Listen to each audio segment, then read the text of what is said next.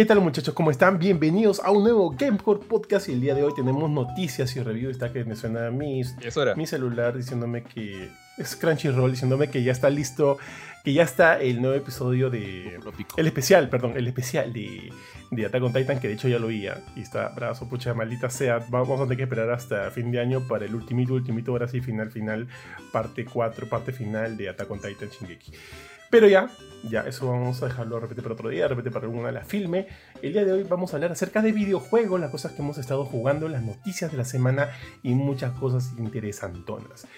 Yo soy Johan, no me encuentro solo, estoy con mis grandes amigos, el buen Bofetón y el gran solsticio de verano. ¿Cómo están muchachos? ¿Cómo estás, Bofetín? ¿Cómo estás, Le George? Aquí este, contento de acompañar en noticias y reviews. Hay varias cosas chéveres para hablar. Este, creo que hay un montón de juegos chéveres, hay noticias interesantes. Y este, para no hacerla más larga, ¿cómo estás, Le George? Hola Ari, hola Johan, ¿cómo están? Eh, sí, pues de hecho, como dijiste, hay varias cosas que hablar. Hay cosas de las que no nos va a alcanzar tiempo para hablar, pero esta semana ha estado bien, bien cargadita de, novedades. Así que ya para no hacerla larga, eh, no sé, ¿quién, ¿quién quiere empezar, Johan? Todavía el pase, a ver, selecciona. Dale, dale, dale sitio de novedades y de juegos, de varios reviews que hemos tenido ahí guardados que finalmente ya han visto la luz y están en www.gamecore.com si es que quieren ahí este, revisarlos. No vamos a hablar de todos ellos el día de hoy, vamos a coger uno, algunos nada más. Y este, pero antes, evidentemente, primero vamos con las noticias, tío. Ya empiezo yo. Y les cuento que esta semana se liberó un nuevo eh, video gameplay de casi 14 minutos de Dead Island 2, tío. Esa, ese título hemos hablado varias veces acá en el programa, ¿no? O sea, no nos vamos a explayar mucho.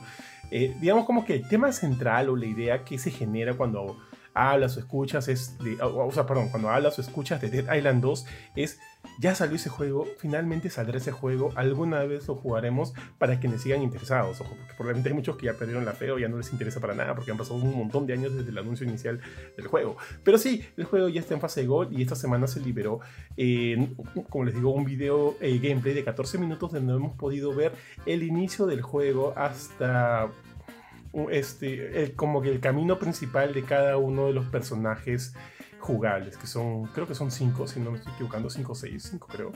Y, bueno, pues hemos podido ver eso, hemos podido ver muchos de, de los sistemas de cada uno de estos personajes, o sea, entre cada uno de ellos es muy diferente entre sí. Tienen perks muy distintos que les dan una aproximación muy, muy, muy, muy distinta en el juego, ¿no? Al, momento de cómo lidian o cómo se enfrentan a los zombies.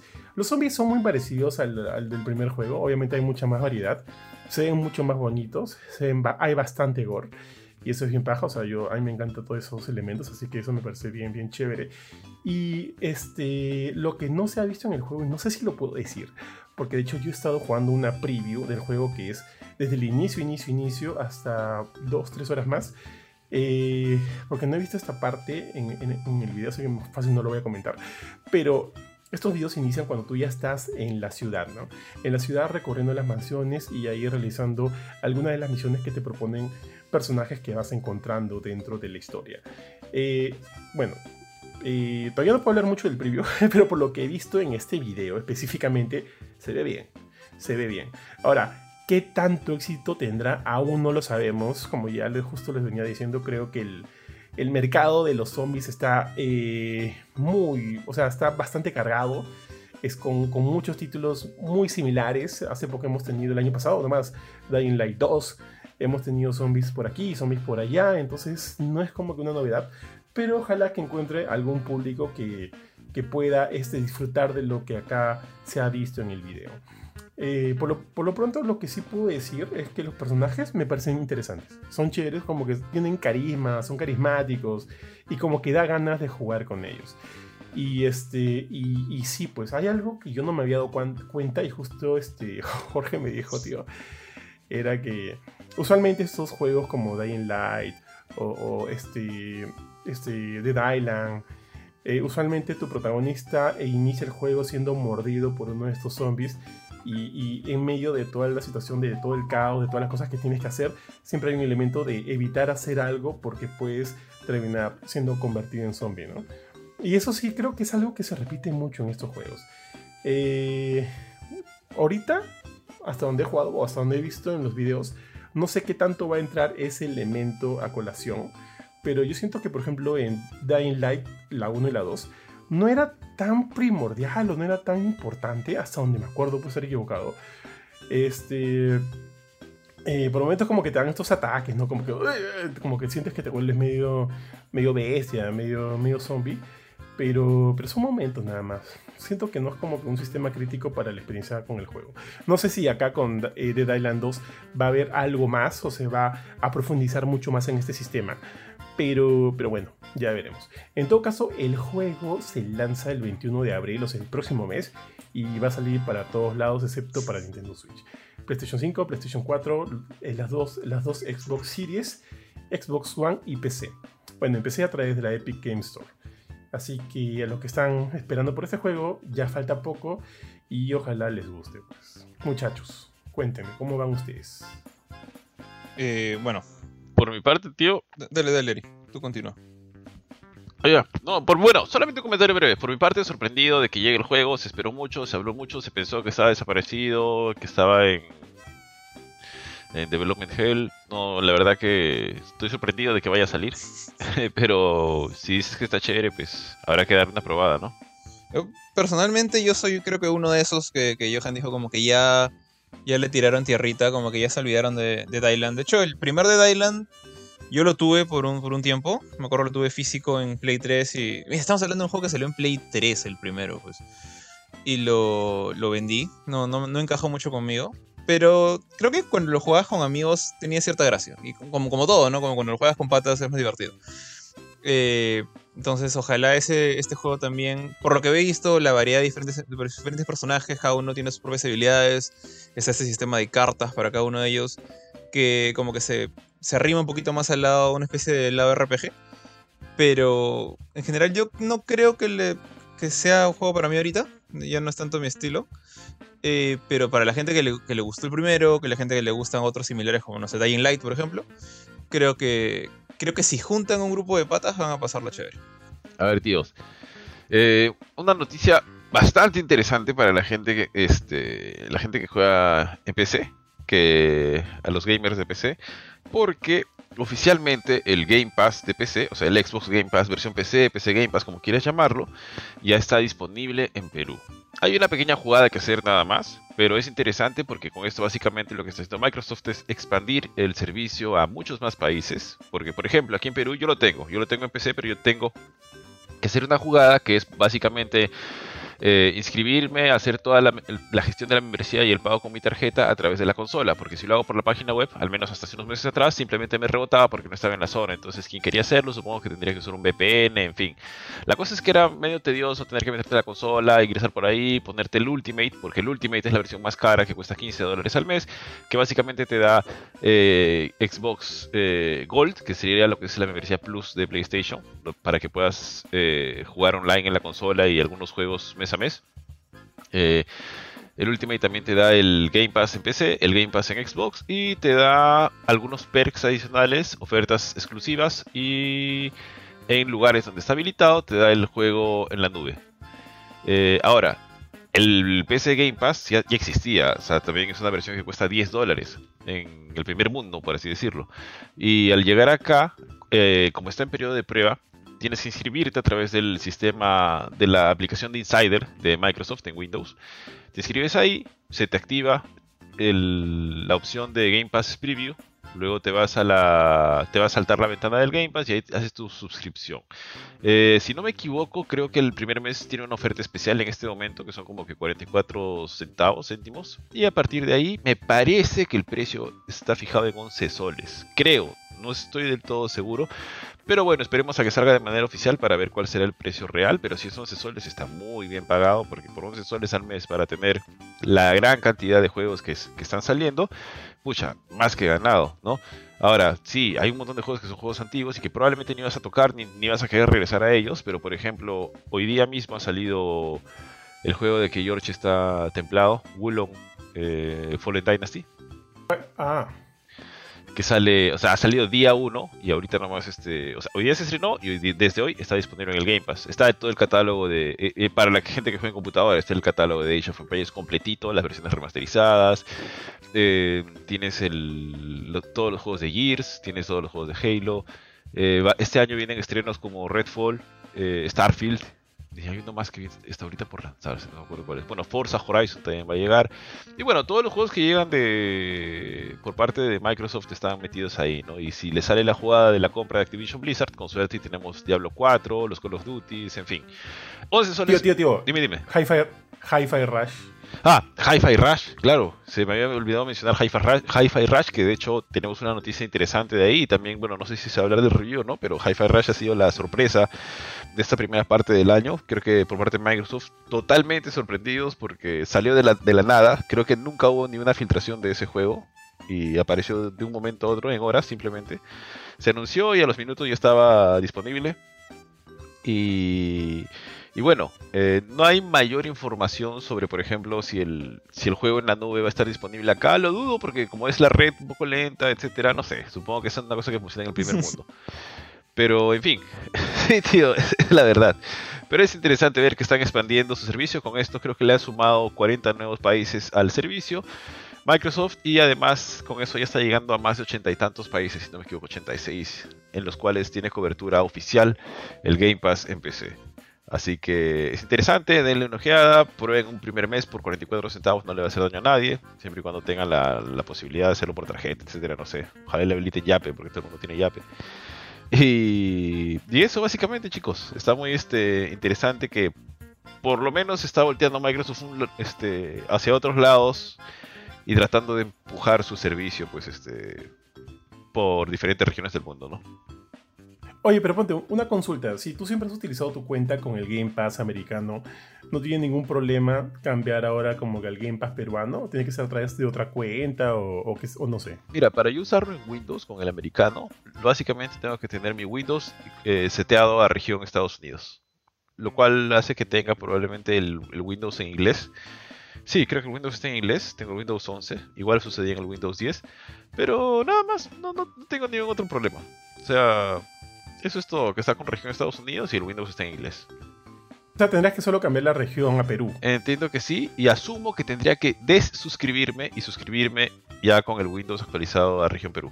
Mm, está bien, tío. Pero ojo, o sea, tendrás que escribir, o sea, al inscribirte al PC Game Pass, ya no estaría suscrito al Xbox Game Pass. Exacto, porque yo estoy en el, en el Ultimate Game, en el Game Pass Ultimate, por así decirlo, que es básicamente fusiona todas las membresías, PC, o sea, yo ahorita con mi membresía puedo jugar en PC, puedo jugar en Xbox, puedo jugar si hubiera el sistema en la nube, eh, puedo tener todos los beneficios de la membresía de Xbox, etcétera, en fin, es todo, es la membresía completa, por así decirlo.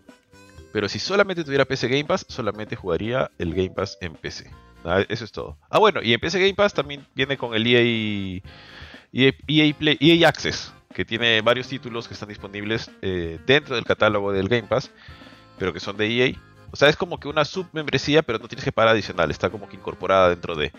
Y ahí está, por ejemplo, este Jedi Fallen Order, que ahí lo jugué de hecho, y varios títulos de, de EA. Los Madden, los Madden, ¿no? Madden, ¿no? Sí, sí, los Madden, tal cual, tío, tal cual a mí me parece un golazo, un golazo para la región, ¿qué te puedo decir? O sea, acá hemos hablado repetidamente de, lo bueno que es el servicio Game Pass y tenerlo aquí de manera oficial, eh, o sea, por lo menos es el PC Game Pass de manera oficial aquí en nuestra región, aquí en Perú, me parece un golazo y me parece como que un primer paso para que nuestra región comience a escalar ahí en la en el grupito de regiones importantes, entre comillas, para Microsoft. Así que eso me parece genial, tío, me parece muy bien. Y que se siga aumentando. De repente, más adelante ven que la cosa funciona bien y, le suben el, Xbox también, ¿no? El Xbox a la región, el Xbox Game Pass a la región. Y, y, qué sé yo, obviamente no pido más porque nuestra estructura de internet es una caca, pero por lo menos para tener el Xbox y el PC Game Pass aquí en nuestro Perú de manera oficial, me parecería un buen primer paso para más cosas, ¿no? De repente ya eh, Microsoft se decide a venir de manera oficial a, Perú, o sea, perdón, eh, Xbox, eh, Xbox a través de Microsoft deciden venir de manera oficial acá a Perú y, crear oportunidades, así como lo ha venido haciendo PlayStation durante todos estos años. Eso me parecería un golazo. Claro, tío, y que hagan el lanzamiento oficial de la Series X y la Series S cuando estemos este, en el 2025. Allá. Como el, 360. como la del 360. Oye, ¿verdad? Oye, ¿qué roche, ¿qué roche fue esa huevada? Sí, tío, no sé. ¿Qué le pasó? Supongo que nadie tendría este los huevos para decirle al encargado de marketing cholo, vas a patinar feo, ¿ah? Pero bueno, así sucedió en el Perú.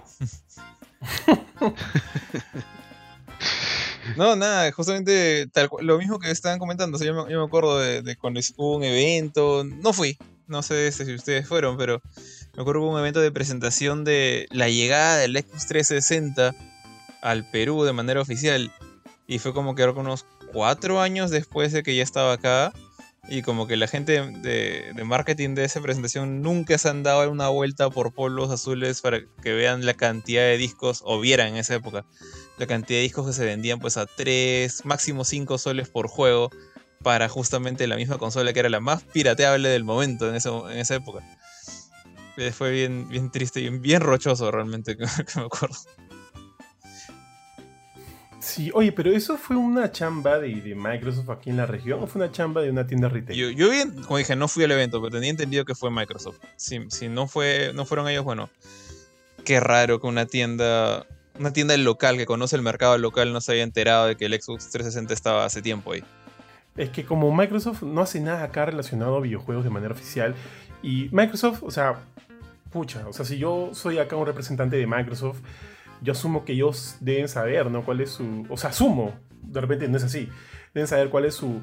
La, cartera que tienen, los productos que han estado operando en, en distintas, en distintas partes de, de, la región de Latinoamérica por tantos años, en Estados Unidos. O sea, digo, yo quiero creer de que nadie que, que, trabaje en Microsoft y esté representando a Microsoft en Perú no haya sabido de que esa consola, la Xbox 360, ya tenía por lo menos 4 o 5 años en el mercado. Además, creo que la Xbox One ya se estaba, ya, se estaba comercializando. Entonces, este, yo quiero asumir, o creo, ¿verdad? Que es un trabajo de tienda nada más allá. Porque me acuerdo que yo vi que en una tienda, o sea, no me, me acuerdo de ese evento, tampoco fui pero me acuerdo que una tienda retail, no sé, no sé si Saga, Ripley, de repente estoy patinando, de repente otra, Paris, qué sé yo, vendían de manera oficial la Xbox 360. Por ahí con el Kinect vendían por ahí unos mandos, no vendían la Xbox One, pero vendían la 360. Por eso como que siempre me quedó la duda, si ese había sido un evento de, oficial de Microsoft, porque hasta donde sea acá no hay una representación de su área de videojuegos, o era, como que un emprendimiento de una, de una tienda por departamento, ¿no? Aquí en Perú. Que yo creo que va más por ese lado, ¿ah? Por tienda. Ya nos, estamos olvidando un poquito del tema, creo. No, no, no, yo estoy bien, yo estoy bien. Dale, eh, Jorge. bueno, ahora sí pasamos un rato a, temas más de. O sea, o sea, siguen siendo videojuegos, pero como que novedades de la semana. Eh, el primer, la primera gran novedad viene a ser el lanzamiento de uno de los juegos más eh, esperados por su fanaticada, por su comunidad. De esta semana ha sido, bueno, de este año es Destiny 2 Eclipse o Destiny 2 Lightfall, depende en qué idioma lo juegues. Eh, el juego está disponible desde el pasado 28 de febrero, o sea, ahorita nomás hace, tres días eh, salió esta, es la nueva expansión, la, más reciente expansión de Destiny 2, y ya ahora, tal cual como la, vez pasada con, pasó con, con Witchwing y y antes con, ¿cuál fue el anterior? Con, con Beyond Light. O sea, esto es trabajo de Bungie solamente, acá ya no hay ningún otro publisher metido. Pero esta es la primera expansión que, que lanza bajo el banner de empresa de, Sony, ¿no? Eh, Bungie es parte de la familia de PlayStation, como sabemos, hace un, hace un, tiempo, hace unos meses. Pero igual, el juego está en todas las plataformas eh, que estaba Destiny siempre. O sea, está en Xbox One, está en Series X, está en Play 4, está en Play 5 y está en PC. Eh, por mi lado, esto es importante para mí porque yo he estado jugando Destiny pues desde el alfa del primer Destiny, desde qué año fue eso, ya, ni siquiera me acuerdo en qué, año fue, creo que estamos hablando del año 2012, 2014, bueno, 2013. medio, 2013. Eh, yo me acuerdo que, o sea, con bastante gente que, he compartido este, juego, mucha de esa gente ya no está jugando Destiny, lo, lo, dejó en diferentes momentos de tantos años, pues este, estamos hablando de ya casi, casi por creo que, creo que no cumplió los 10 años todavía, pero si fue el 2013 ya están ahorita, porque Destiny salió, Destiny 1, salió en septiembre de, ese año que, que dice Johan. Eh, entonces ya Destiny 2 estás como que tratando de cerrar un ciclo. De hecho, eh, a Lightfall o Eclipse lo presentan como el inicio del final.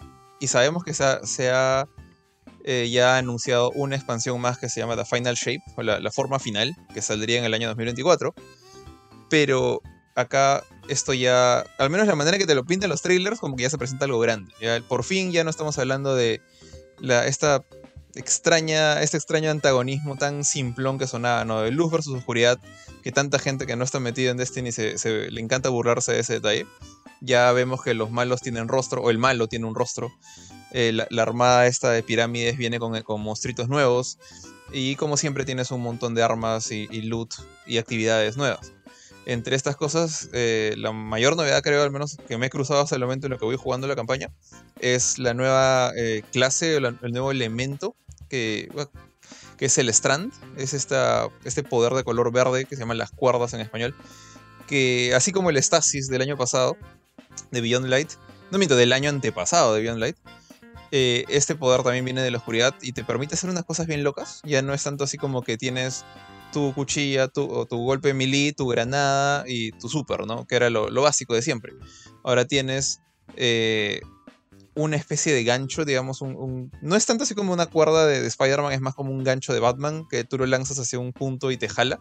Puedes colgarte de prácticamente cualquier cosa, desde enemigos a, otros jugadores, paredes, postes y bolitas brillantes en el cielo. Y te permite un- alcanzar un nivel de movilidad bien chévere. De hecho, lamentablemente para conseguir el Strand como un arma eh, permanente en tu, en tu armamento, tienes que acabarte la campaña. Eh, durante la campaña igual te la dan de vez en cuando, como que hay momentos importantes en, en la historia que desbloqueas el Strand por un rato y luego te lo vuelven a quitar y así. Y recién casi al final lo, lo consigues permanentemente. Pero está bien chévere, de hecho, bastante gente ya acabó la campaña por lo que estoy viendo en internet. Ya están más metidos en el endgame. También ya empezó la primera temporada de este nuevo año. Para los que no saben, Destiny ahora tiene este manejo de temporadas de tres meses, cuatro temporadas por año y que cada una trae su propia historia, algunas traen sus propios este, calabozos nuevos, sus exóticas nuevas y la típica, el típico Battle Pass, ¿no? Esa, esa barrita llena de recompensas que puedes ir llenando a través de los meses. Eh, en general, ahorita no puedo dar todavía un, un- como que un veredicto porque todavía me falta un poquito para acabarme la campaña. Pero está simpático, solamente sí quiero decir algo así, que creo que contigo Johan creo que hablamos de esto antes. Eh, pero siento que ahorita Destiny está totalmente enfocado a su comunidad. O sea, si nunca has jugado Destiny, no, no- digamos, jugaste Halo en, en Xbox, eh, el primer Xbox, en Xbox 360, y quieres ver lo que está haciendo Bungie ahora, y recién te vas a sumar a Destiny, yo siento que ya es un poquito tarde. Destiny ahorita, Destiny 2, está súper lleno de cosas por hacer. O sea, hay muchas quejas en internet de la gente que no está tan metida en esto, y eso, eso lo voy a decir en el review de todas maneras.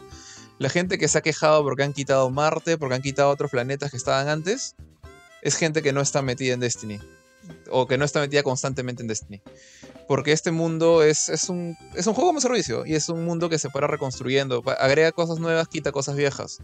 Y ahorita tenemos, por ejemplo, la ciudad de Neomuna en Neptuno, que es esta ciudad de neón llena de edificios gigantes, que es algo muy raro para Destiny. Una, un- una eh, urbe tan grandota. Es, es bien novedoso. Entonces, si te unes ahorita a Destiny, vas a estar más perdido que, que Tómbola.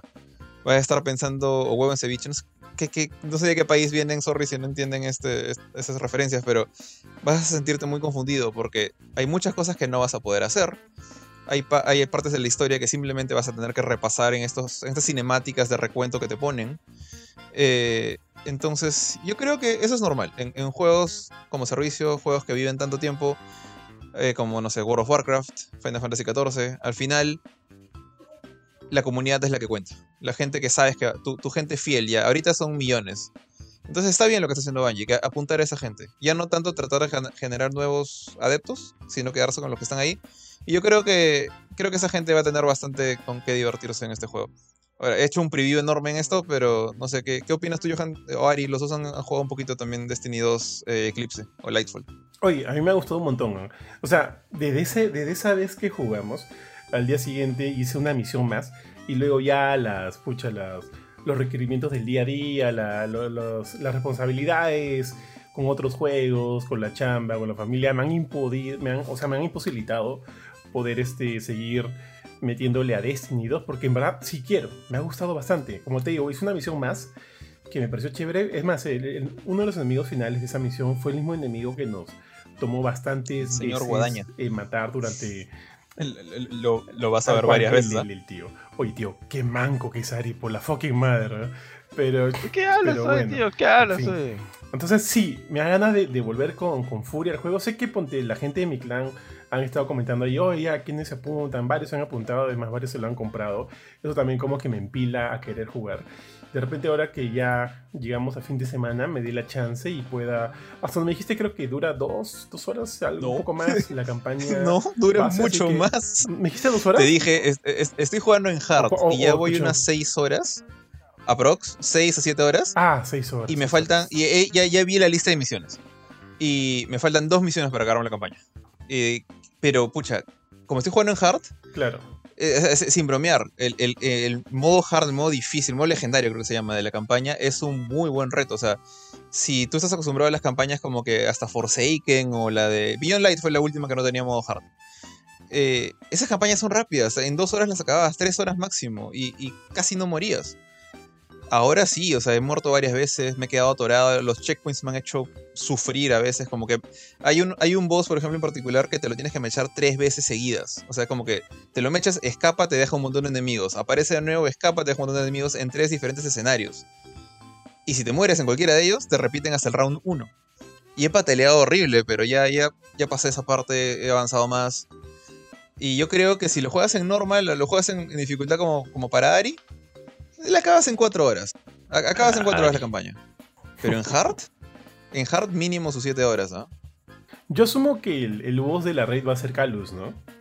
El boss de la campaña, dirás. O del, ah, de la raid. No, de la raid. Han dado, han dado unos cuantos este, detalles de la raid. Eh, tiene, ti- tenía nombre ya, algo de pesadillas. Eh, y ahorita no, no me acuerdo. Pero, pucha, no sé, todavía no me acaba la campaña. Así que si, si Calus sobrevive a la campaña, porque ahorita está ahí como, como ma- malo principal, como el, el patiño del, del gran malo. O sea, si, si sobrevive a la campaña, fácil es el malo del raid. Ah, ok, ok. Ya bueno, quiero jugarlo. Me gusta, me gusta cómo se ve, me gustan esos cambios.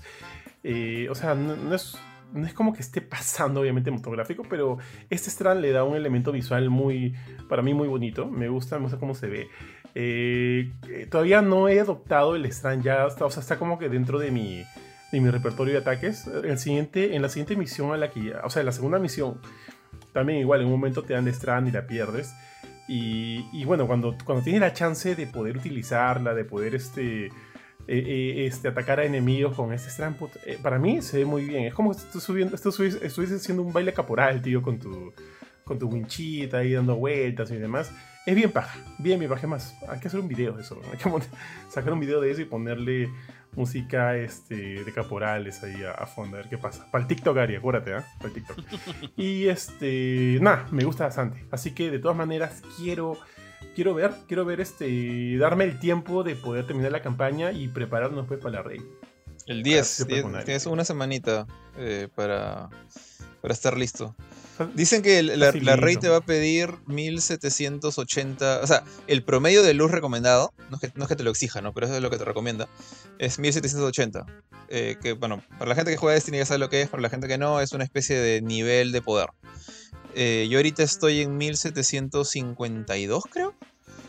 Entonces Bajito. ya estoy cerquita. Ya, ya estoy bien cerquita. Entonces yo creo que me acabo la campaña y ya estoy listo para el raid. Dale, tío, está bien, está bien. Bofetón, Eh, a ver, yo hace tiempo que no juego Destiny. Como les dije, lo último que jugué de Destiny 2 era la campaña, la Se primera nota. campaña, que lo jugué cuando ya estaba como que por la cuarta expansión, creo.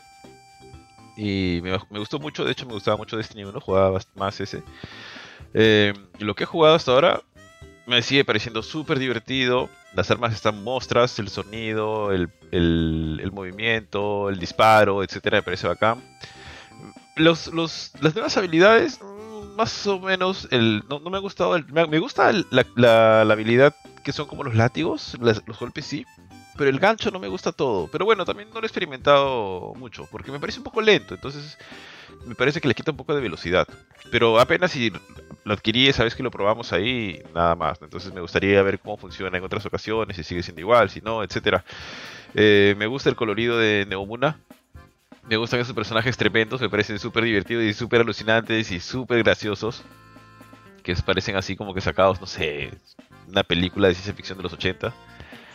Ah, los este, Cloud Striders. Los, los, los Cloud Striders, los, los protectores de Neomuna. Sí, los... sí, sí, No sé por qué me, me recuerdan, me recuerdan mucho a los, a los Asgardianos. Su manera de ser es bien grandilocuente. Como que son estos gigantes, porque son altísimos, miden por lo menos dos metros y medio. Y son súper sí, sí. este, super amigables, me, hablan como que como chats. Como el, principalmente, o sea, estoy hablando más que nada de Nimbus, que es el, el, el más chivolo, que más ves. Tiene su maestro que es un poco más viejo, pero, pero es, más ves a Nimbus y el pata es así. Es prácticamente Store, es, es Thor del MCU. Eh, y eso me parece bien gracioso también.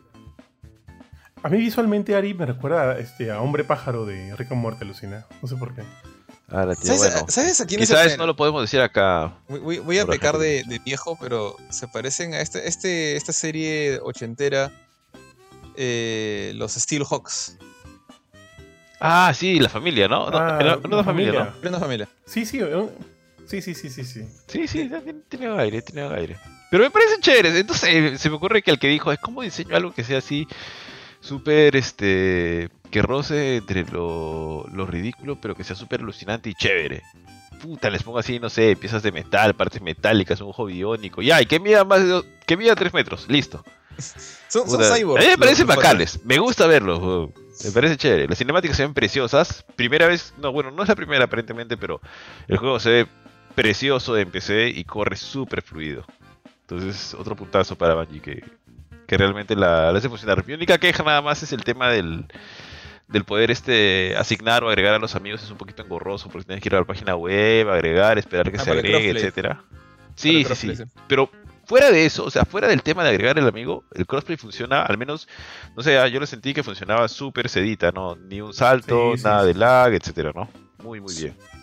Es la true. Te iba a decir, este, el Strand, ustedes, o sea, yo asumo que, que- no sé que si Johan habrá visto un poco más de Strand, porque, como dije, en la campaña te dan un rato el Strand y te lo quitan. Es como que te dicen que tu guardián le cuesta eh, dominarlo. Entonces como que lo pierdes y lo vuelves a agarrar después, lo pierdes y lo vuelves a agarrar después, así hasta que ya lo, lo consigues de manera permanente. Pero en la... yo tuve una, una escena que... que- la, la típica de Destiny cuando te dan un nuevo poder es como que salir y destrozar todo lo que te rodea, ¿no es cierto? Como que tiene super y se vuelve a cargar el super y vuelves a cargar el super. No sé si te acuerdas de esas escenas cuando consigues nue- nuevos poderes tú, Johan. Eh, Claro, pero tienes al toque, a cada rato se recarga rápido. sí, ya, acá no. acá, acá te ponen una escena en la cual te estás entrenándote para utilizar el, el, el Strand, pero te cargan las habilidades al toque, pero no el super. El super te lo tienes que ganar a, a pulso. Y, este, y ahí te enseñan a utilizar otras cosas, que por ejemplo, no sé si varía con el titán y con el warlock, yo, yo juego como un hunter. Entonces eh, hay una habilidad bien chévere que tú saltas, digamos, por encima de los enemigos o lo más alto que puedas si, si, encuentras una montañita o algo y caes en, en picada. O sea, tu personaje cae de cabeza al piso, pero no, no se hace daño. Y en ese momento como que genera una explosión verde que levanta a todos los enemigos y los tiene como atados como si fueran títeres. eh, justamente por el strand, ¿no? Y esa, esa cosa es solamente una de, muchas que, te van enseñando poquito a poco. Que no es como que, wow, cuántos poderes tienes. Pero es una. Es, es, es una arma digna, digamos. Y es una arma extraña, porque no tiene granadas, no tiene este gancho. Y, varias veces me he muerto por eso. O sea, varias veces he dicho como que ya. La típica, ¿no? Me, escondo, tiro granada y me vuelvo a esconder. Y termino jala- jalado con mi ganchito hacia los enemigos. Y digo como que maldita sea, tenía strand y, y me sacan el ancho. Pero ya es una cosa de acostumbrarte. Ahorita creo que, creo que va a ser divertido ver eso en, en Crucible. Me, me llama la atención cómo estará la gente andando en Crucible con esta soncera. Hoy sí, ¿no? Sí, sí, sí, sí. No has entrado para nada, Crucible. No, no me he metido a PvP todavía. Quiero, quiero cerrar, digamos, eh, mi, mi periodo de, de review de la campaña. De, de hecho, o sea, el, el review que, que voy a escribir le, le he puesto review de, de campaña. Eh, pero igual voy a mencionar un poquito de PvP y eso porque, porque si no, no va a haber nada hasta, hasta la raid. O sea, técnicamente no hay forma. eh, Estoy en el mismo problema que Ari con Superfuse. O sea, no hay forma de agarrar y decir, este es el review definitivo de, Lightfall, porque Lightfall realmente acaba el otro año. Estamos hablando de que van a haber cuatro temporadas. O creo, creo que lo más sensato sería hacer review cada temporada.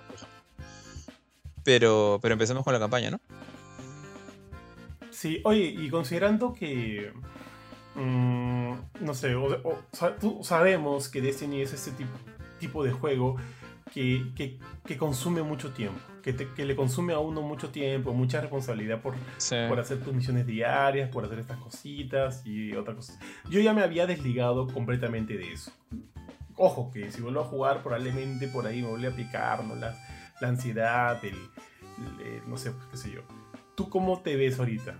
¿Sientes que estás volviendo o, o al menos esta expansión te está invitando a volver de nuevo y de lleno con todo eso que te, que te obliga a hacer Destiny 2 o todavía no?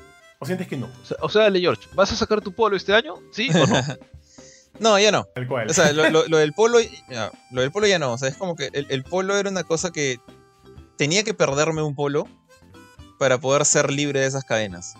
O sea, ya, ya cuando, cuando fallé, digamos, no fallé porque sí, sí hice los, hice los triunfos de Beyond Light, pero no compré el polo. Como que me hice loco y dejé pasar la fecha.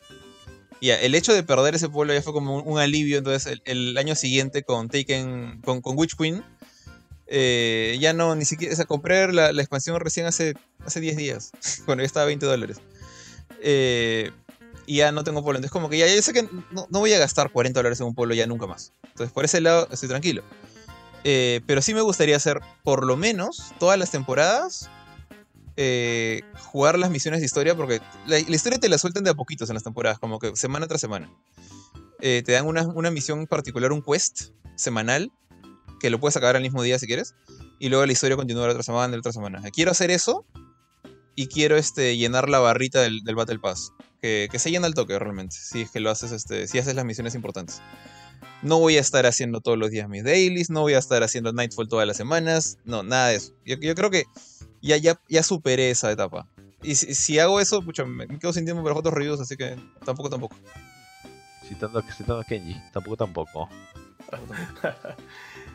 Ahora sí, ya muchachos, cambiamos, cambiamos, pasamos y lo que llega es que esta semana ha habido varias noticias acerca de Pokémon. De hecho, tuvimos un Pokémon Presents, creo que el día, este, ¿cuándo fue esto? ¿Fue el día miércoles? Puedo estar, puedo estar equivocándome.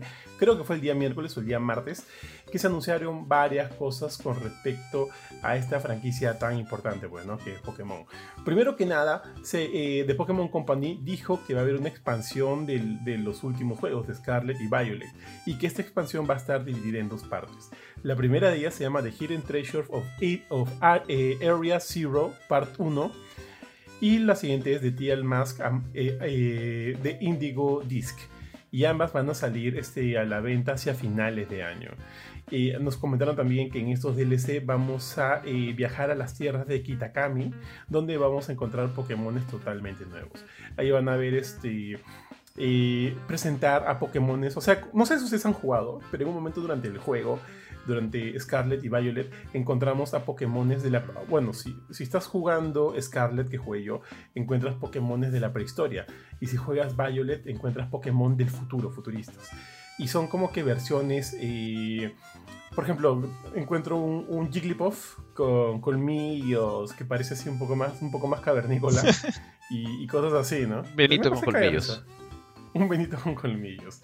Y dice bueno, que ahora se van a incluir a Milotic, a Ninetales, a Shiftry, a Metagross, a Seal y, y a, y a Clerim, que ese no lo conozco, no sé cuál es, pero todos en sus versiones, ya sean futuristas o, o- o este, o, del, o de la prehistoria. Eso me parece paja. También vamos a recibir un nuevo conjunto de uniformes, vamos a variar nuestra, nuestra ropita, van a haber este eventos, un montón de eventos especiales para Pokémon.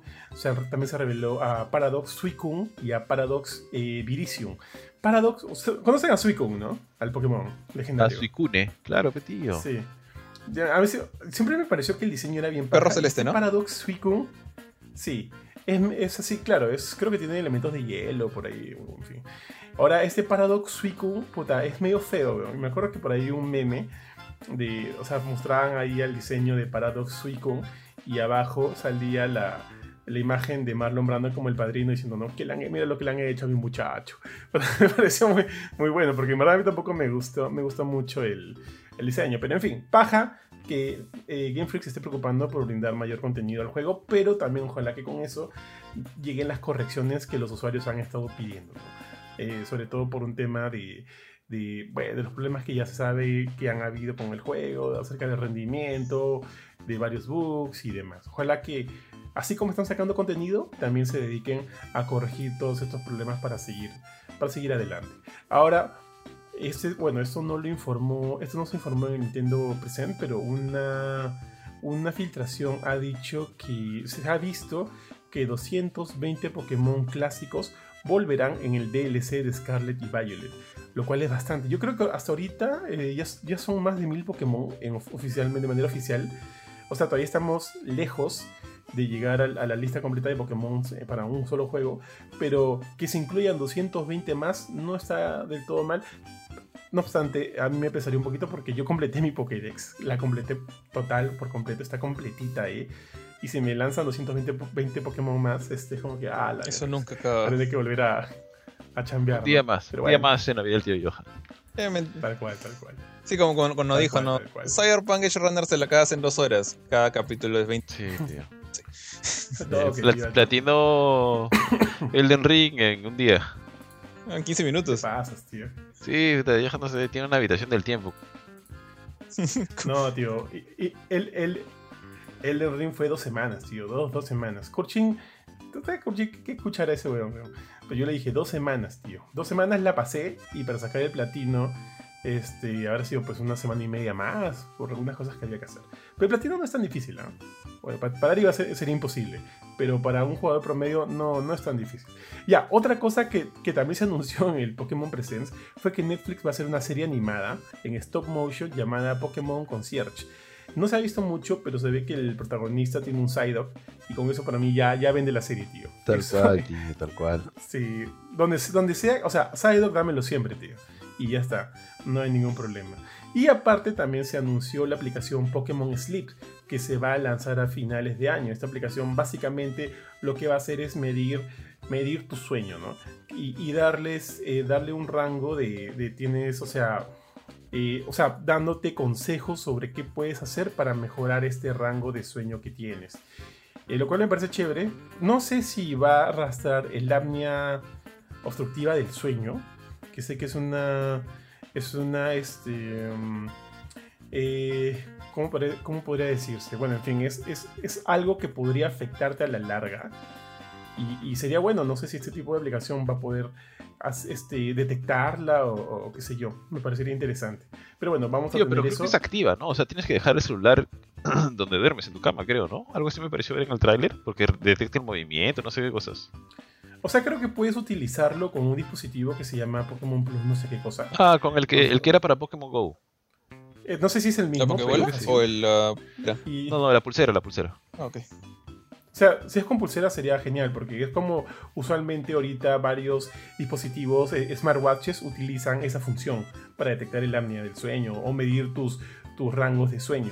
Así que tendrá sentido si es que, el- si es que esa pulserita del Plus tenga también la, capacidad de poder medirlo a través de tu, de tu muñeca. No sé, pero sí había leído que podría hacerse. Eh, ahora, no sé si de repente vas a necesitar una versión mejorada de ese, de ese, del Pokémon Plus o no. Pero, pero bueno, que haya la función me parece interesante. Ah, y con eso nada más. Creo que nada más de Pokémon, tío. Tío Profetón, ¿llegaste a, a seguir avanzando con Scarlet y Violet o ahí te quedaste? Eh, sí, tío, seguí, me pareció bien chévere. O sea, el, el concepto, el cambio que ha hecho todo el, en Pokémon, el mundo abierto, las misiones que creo que tienes, este, las exploraciones de los mega monstruos, los mega Pokémon, con este pata que es el hijo del director, creo, no, del científico, del doctor, del profesor. Oye, pendejo, tú, tú me dijiste que te quedaste, o sea, saliste a... Ah, ah, O sea, de todo llegaste a un, claro, a un lago con seis, viste a seis, a seis Psyducks nadando por ahí, atrapaste ah, a sí, todos. sí, es Y ahí te quedaste. era hermoso. No, no, se hace más, se hace más. Y también este hice los. O sea, lo que me parece chévere. Tío, es Pokémon Breath of the Wild, tío. Haz- ah, el juego básicamente te dice que ah, lo juegues como te dé la gana. Después de la primera fase inicial hasta que sales del colegio, creo, ¿no? Es- Pero sí, pues estaba lleno de, de errores y demás. Pero el juego, o sea, aparte de eso, está chévere. que, que, que realmente los paso por alto, ¿eh? ¿Cómo hacemos? ¿Comenzamos? Eh, ¿Seguimos, Jorge? Eh, ya, como quieran. Eh, bueno, este, Toca el bofetón. le toca, le toca a Ari. ¿Tienes algo todavía? Ah. Yo, sí, sí, sí, sí. Dale, dale, Tengo dale. todavía dos. Recién Dale. estamos, creo que no, no llegamos a la mitad, tíos. Dale, dale, de una vez, avanza. A ver, rapidito, rapidito. Eh, bueno, se ha anunciado de que Hellblade 2 y About llegarán después de Starfield, ¿no? Ya, ya sabemos que detrás de Hellblade 2 está Ninja Theory, si no me equivoco, ¿es Ninja Theory? o Me estoy equivocando. Sí. El, el desarrollador. Sí, sí, sí. Sí, los de Heavenly Sword, ¿no? Eh, bueno, que ahora es parte de Xbox Studios y About que es de Obsidian, si no me equivoco, que es este los que hacen ¿cómo se llama este del espacio que es parecido a Fallout? Este ah, se me fue el nombre, ahorita lo voy a buscar. Pero bueno, Sky. de hecho Hellblade 2 ¿Cómo? No Man's Sky. No, no, no, no, no. Este Outworlds puede ser? No, es, no, no, The Outer Worlds. The Outer Worlds, sí. De hecho, Hellblade 2 es uno de los títulos que más fuerte suena para, digamos, como que este renacimiento, por, por así decirlo, o bueno, no sé, o reseteo, o lanzamiento de la línea de exclusivos que se supone que Xbox tiene preparando hace un buen tiempo. Que entre los cuales están pues Hellblade 2, está About, está bueno Forza, ya lo conocíamos, sabemos que va a llegar otro Gears, sabemos que va a llegar otro Halo, pero en esa lista también está este Perfect Dark, está Ah, ¿cuál otro me está faltando? Fable. Entonces, eh, pero el que se ha visto más, porque de los otros literalmente no hemos visto más que un tráiler, o tráilers que son cinemáticos, no nada de gameplay en absoluto. Bueno, de hecho de Hellblade tam- 2 tampoco hemos visto más que trailers, pero al menos tiene un tráiler, dos trailers, y se ha hablado un poco más, ha habido este eh, diálogos con los desarrolladores, etcétera. Entonces, no tiene fecha el juego, de hecho no se sabe si va a salir este año, porque no han dicho nada aún. Pero lo interesante es que han dicho que llega después de Starfield. Supongo que no le quieren, en este momento no le quieren quitar protagonismo a Starfield, que bueno, no sé si es un tema personal, pero a mí la verdad que no me llama tanto la atención. Quiero probarlo porque entiendo de que Xbox y Bethesda le están metiendo harto punche. Pero más, que por, más por curiosidad que por otra cosa. O sea, no he visto algo que me, di- me haga decir, wow, esto es extraordinario. Por ahí que el nivel de detalle, la complejidad que tenga el juego, tal vez es chévere, tal vez mostrar, no lo sé. Pero en este momento no hay nada que me haga decir, sí, Starfield es, no sé, por lo que veo es así espectacular. Pero sí quiero probarlo. Bueno, Starfield se rumorea porque creo que todavía no tiene fecha, ¿no, tío? Starfield, este, fecha de salida. No, no, rumores, no. Sí, solamente tiene rumores de que iba a salir para mitad de la primera mitad del año. Muchos apuntaban a junio, pero la verdad es que no tiene fecha hasta ahora. Asumo que después de lo de Halo Infinite no van a querer jugársela, pero igual saben que tienen que sacar algo porque pues es la queja de todos los usuarios, de todo el, todo el mundo, de que no, de que hay una temporada de, de sequía en- para consolas Xbox con los juegos exclusivos. Así que si es que Hellblade 2 está para este año, ya sabemos que por lo menos va a llegar seguramente hacia el final del año, si es que no en, el próximo, ¿no? En el 2024. Y bueno, de About hemos visto mucho menos. El concepto se ve interesante, aunque me hace acordar mucho a. ¿Cómo se llama? A The The Elder Scrolls, porque si no me equivoco es un juego en primera persona donde puedes jugar con espadas, magia, etcétera. El concepto se ve chévere, pero bueno, también está lejos. Entonces, todavía estamos a tiempo de poder saber algo de esto. Si, si estabas esperando alguna revelación sorpresa, etcétera, bueno, pues aparentemente la gente de Xbox está poniendo los paños fríos al asunto para que no, no se dispare el hype. Y bueno, esperar Starfield, ojalá que sea. Ojalá que sea realmente bueno. No, no lo sé. Creo que Xbox necesita un gol, un gol, que ya lo ha tenido, ha tenido como que un, un buen arranque con Hi-Fi Rush, que lo vamos a comentar en unos momentos. Pero esperemos de que, de que pues Starfield sea un golazo y de que siga más, más títulos, porque finalmente vienen gratuitos en el Xbox Game Pass todos los títulos de, de Microsoft y de Xbox, si es que tienes el Game Pass. Así que bueno, ese es este. ¿Cómo se llama esto? ¿Cómo era este meme? Doble. Ah, no, win, win, win. No, no se me fue el nombre. Doble, doble premio. Premio doble, premio doble. Si es que sale, si es que es bueno. No sé. Ah, ya, con Bose y Woody. Sí, sí, sí, sí. y ustedes, tíos, no sé, este, ¿están interesados en Hellblade 2? O sea, asumo que mucha gente, mucha más gente está interesada en Hellblade 2 que en Starfield, ¿ya? Porque de hecho, el- conociendo el primer juego y viendo lo, lo bueno que fue, se espera pues de que puedan superarlo, ¿no? Pero ustedes están interesados en Hellblade 2? Mira, yo solo quiero que salga Starfield ya. Para que ya, lo dejen correr y, sigan con, Hellblade, con Hellblade 2. Solo tío. Es lo único que, lo único que me interesa este, la salida de, Starfield. Eh, sí, el primer Hell- Hellblade me pareció muy bueno, con sus limitaciones en cuanto a recursos y qué sé yo, creo que se hicieron un juegazo que pareció un indie triple A. O sea, visualmente se veía muy bien. El concepto también me parecía muy, muy chévere. Eh, eh, lo, lo poco que se ha visto, que han sido trailers cinemáticos del juego, auguran algo mucho, mucho más grande, ¿no? Ah, pues, Bueno, lo cual es evidente. Ahorita, ahora está la, la plata de papi Microsoft. Pero también, pues, o sea, esto se anunció, pues, qué sé yo, 2018, 2017, 2018, 2018 creo, se anunció, o 2019, ¿no? Estoy, estoy puedo estar desvariando, o 2020. 2019 o 2020 se anunció ya, estoy casi seguro. O sea, ya ha pasado un montón de años, pues ya este... No nos sigan vendiendo gato por leer, pues ya que la... Espero que la chamba... O sea, yo asumo que va a demorar todavía bastante, por lo menos 2024, yo estoy asumiendo, ¿no? Ojalá no llegue a ser 2025, pero que por lo menos en do- 2024 podamos ahora sí tener la, la promesa de, de Hellblade. Sí, porque sí, sí quisiera, Sí. quisiera jugar. Dudo, dudo que Todo- pase el todo- próximo año, ¿eh? O sea, a Max, más tardar saldrá el próximo año, pero este año no, no apostaría, no apostaría. O sea, puede ser en verdad hasta 2025 podría ser cholo. ¿Sí? ¿Tú crees, tío? Hala. Yo creo que es 2024. Yo creo que es 2024. Pero tú sabes, tú sabes, tú conoces a Microsoft, tío. O sea, este, por ahí un problema, por ahí un retraso. O sea, yo, yo siento que, y lo cual no está mal, ah, ojo, no está mal, pero Microsoft, y- o sea, Xbox Game Studios más retrasos van casi de la mano. Lo cual, o sea, no estaría mal. Si con eso prometen un buen juego, ok, vamos. Así que no me niego a pensar que de repente también podría salir 2025. Apunto 2024, pero podría salir 2025 y no me parecería raro. Está bien, tío, está bien, tío. ¿Tú, Le George? Eh, mira, yo sí quisiera jugarlo porque me gustó muchísimo el primer Hellblade. O sea, el primer, este, primero lo jugué en Play 4. Eh, no sabía qué esperar mucho porque de, Ninja Theory no... Solamente he jugado de ellos Heavenly Sword. El primer, el primer juego que recuerdo como que... No sé si es su primer juego, pero es el primer juego eh, que se hizo conocido de parte de ellos. De ahí no, no jugué Journey to the West. no, creo que sea Journey to the West. No, Enslaved. Enslaved Journey to the West. Y tampoco jugué su, su versión de Devil May Cry, que bueno. O sea, lo jugué un ratito, muy, muy poco, y la verdad que no me, no me gustó lo que jugué, no me gustó definitivamente el personaje, así que como que le agarré un poquito de, de, de- de problemas a, a, a Ta- Tamim Mantioniaes, este pata que, que es igualito a, a Dante, pero bueno, que dice que no. Eh, pero Hellblade, pues ya qué bien que le quedó Hellblade, el primer juego. Eh, siento que los patas no hacen como que el mejor combate. No, no pasó en, en Heavenly Sword, no pasó tampoco en DMC. Pero qué bien hicieron la ambientación de ese juego. Todo el tema de la esquizofrenia, creo que era. Esto de escuchar voces, eh, que, la- que las voces te servían para.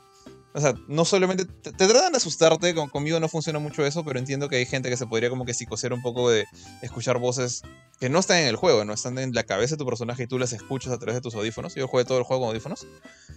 Y, y cómo manejaban e- eso para también el gameplay avisarte, por ejemplo, si alguien te va a pegar por atrás, la voz loca esa te decía, volteate o atrás de ti, o sea, como que te servía como el equivalente al cursorcito este que rodea créditos en God of War del 2018 y, el- y Ragnarok, pero en voces de, de- de tus 10.000 voces en la cabeza, me parecía bravazo eso. Le, le daba muy, muy buena ambientación. Y me hubiera gustado jugar esta secuela, pero lamentablemente no tengo cómo. O sea, no hay forma que mi laptop corra ese juego y no voy a comprar un Xbox por ese juego.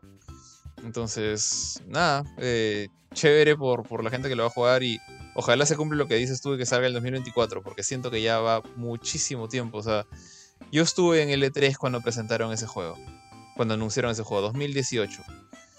Eh, normalmente yo diría cuatro años para hacer ese juego no alcanzo. Pero si presentas el juego es porque ya tenías algo. Y a estas alturas eh, me hace pensar que no tenían nada todavía. Pero bueno, ojalá, ojalá salga en el 2024, como está diciendo Ari. La, la gran Metroid Prime 4. Un clásico. Ah, Metroid Prime no tenía más que un papel que decía Metroid Prime 4 y el, logo, y el- y sello de, de Miyamoto diciendo aprobado, nada No. más. Ese era Pokémon, tío, y alucina que salió. Ay, sí, estamos trabajando en un nuevo juego Pokémon. Hasta ahora no, no me olvido de ese direct. Pokémon, noticias. Sí, estamos trabajando en un nuevo Pokémon. Ah, ni logo, tío. Ni siquiera hubo logo. Bueno. Eh, no sé, ¿quieren seguir con esto? Ya pasamos. Pasamos, creo. Dale, dale. Listo. Entonces, eh, bueno, pasamos de, de un juego que es relativamente anticipado, creo, de Hellblade 2, que no puedo jugar, como que no voy a poder jugar, a uno que es mi juego más anticipado del año y que de todas maneras voy a jugar así de cabeza apenas ten- lo tenga en mis manos. Eh, Final Fantasy XVI, que bueno, hace poco, esta semana, han habido un montón de videos, de previews, eh, noticias y cosas porque resulta que Square, eh, Square Enix hizo un evento en Japón eh, durante la semana, no me acuerdo el, día exacto, pero que invitó a bastantes medios, eh, por lo que he visto a algunos les pagó el vuelo y todo, malditos suertudos, para que vayan a probar Final Fantasy XVI. Ahora, lo que ellos jugaron, lo que la, la- prensa jugó, creo que no les permitieron grabarlo. Más bien lo que, lo que les dieron es un B-roll o un video de gameplay de un desarrollador jugando el mismo demo que ellos jugaron. Entonces como que lo que ves en YouTube son los comentarios de, de los youtubers o medios de prensa que sobre este video. Sea, el mismo gameplay para todos, pero cada uno de ellos ha jugado eso. Entonces cada uno está dando sus opiniones. Y bueno, entre las diferentes cosas que se, que se revelaron en, en este evento, está justo el pequeño gran detalle de que eh, Naoki Yoshida, el productor, el, el- mismo que se hizo famoso por revivir de, de las cenizas a Final Fantasy XIV, eh, dijo que a él no le gusta la manera en la que algunos juegos como que te invitan a- a utilizar el modo fácil. Eh, dijo que puso como ejemplo, no puso ni- ningún juego en particular como ejemplo, pero puso como ejemplo aquellos juegos en los cuales tú empiezas a jugar y te mueres y el juego te dice, oye, ¿no quieres jugar en Easy? Dice que lo siente eso como una especie de burla, como- no como un insulto, pero como que va en contra de su orgullo. Un poquito de chiste, de gracia la forma en la que lo, lo describía, como algo súper serio. Pero yo también a veces he sentido eso, o sea, cuando Ninja Gaiden me decía, ¿quieres abandonar el camino del ninja? O Wanted Dead me preguntaba si quería ponerme las orejas de gatito. Como que te das cuenta que dices que no, ¿no? Como que te, choca, como que el juego está diciendo, oye, veo que estás que haces la de Ari, así que de repente quieres este, al- algo más para, para tu, tu manqués.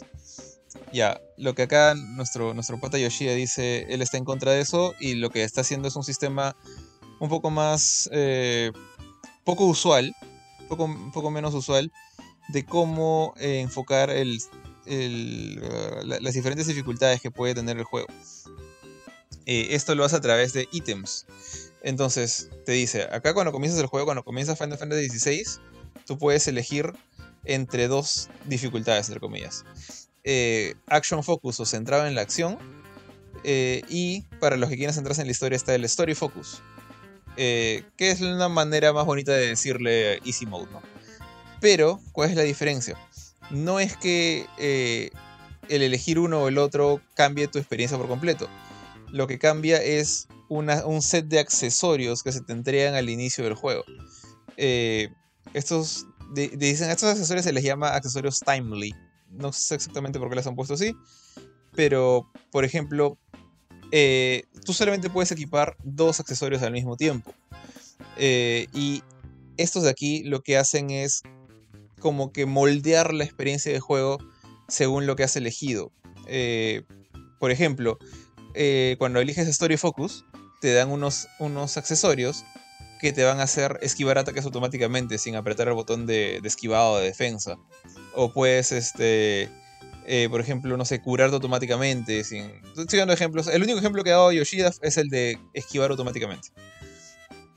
Y eso lo puedes equipar desde el inicio del juego. Y si quieres te lo queda hasta el final. Pero eh, en el caso del Action Focus no los vas a tener esos accesorios que te, que te hacen más fácil la vida. ¿Cuál, cuál es la gracia acá? Yo creo que esto es algo bueno.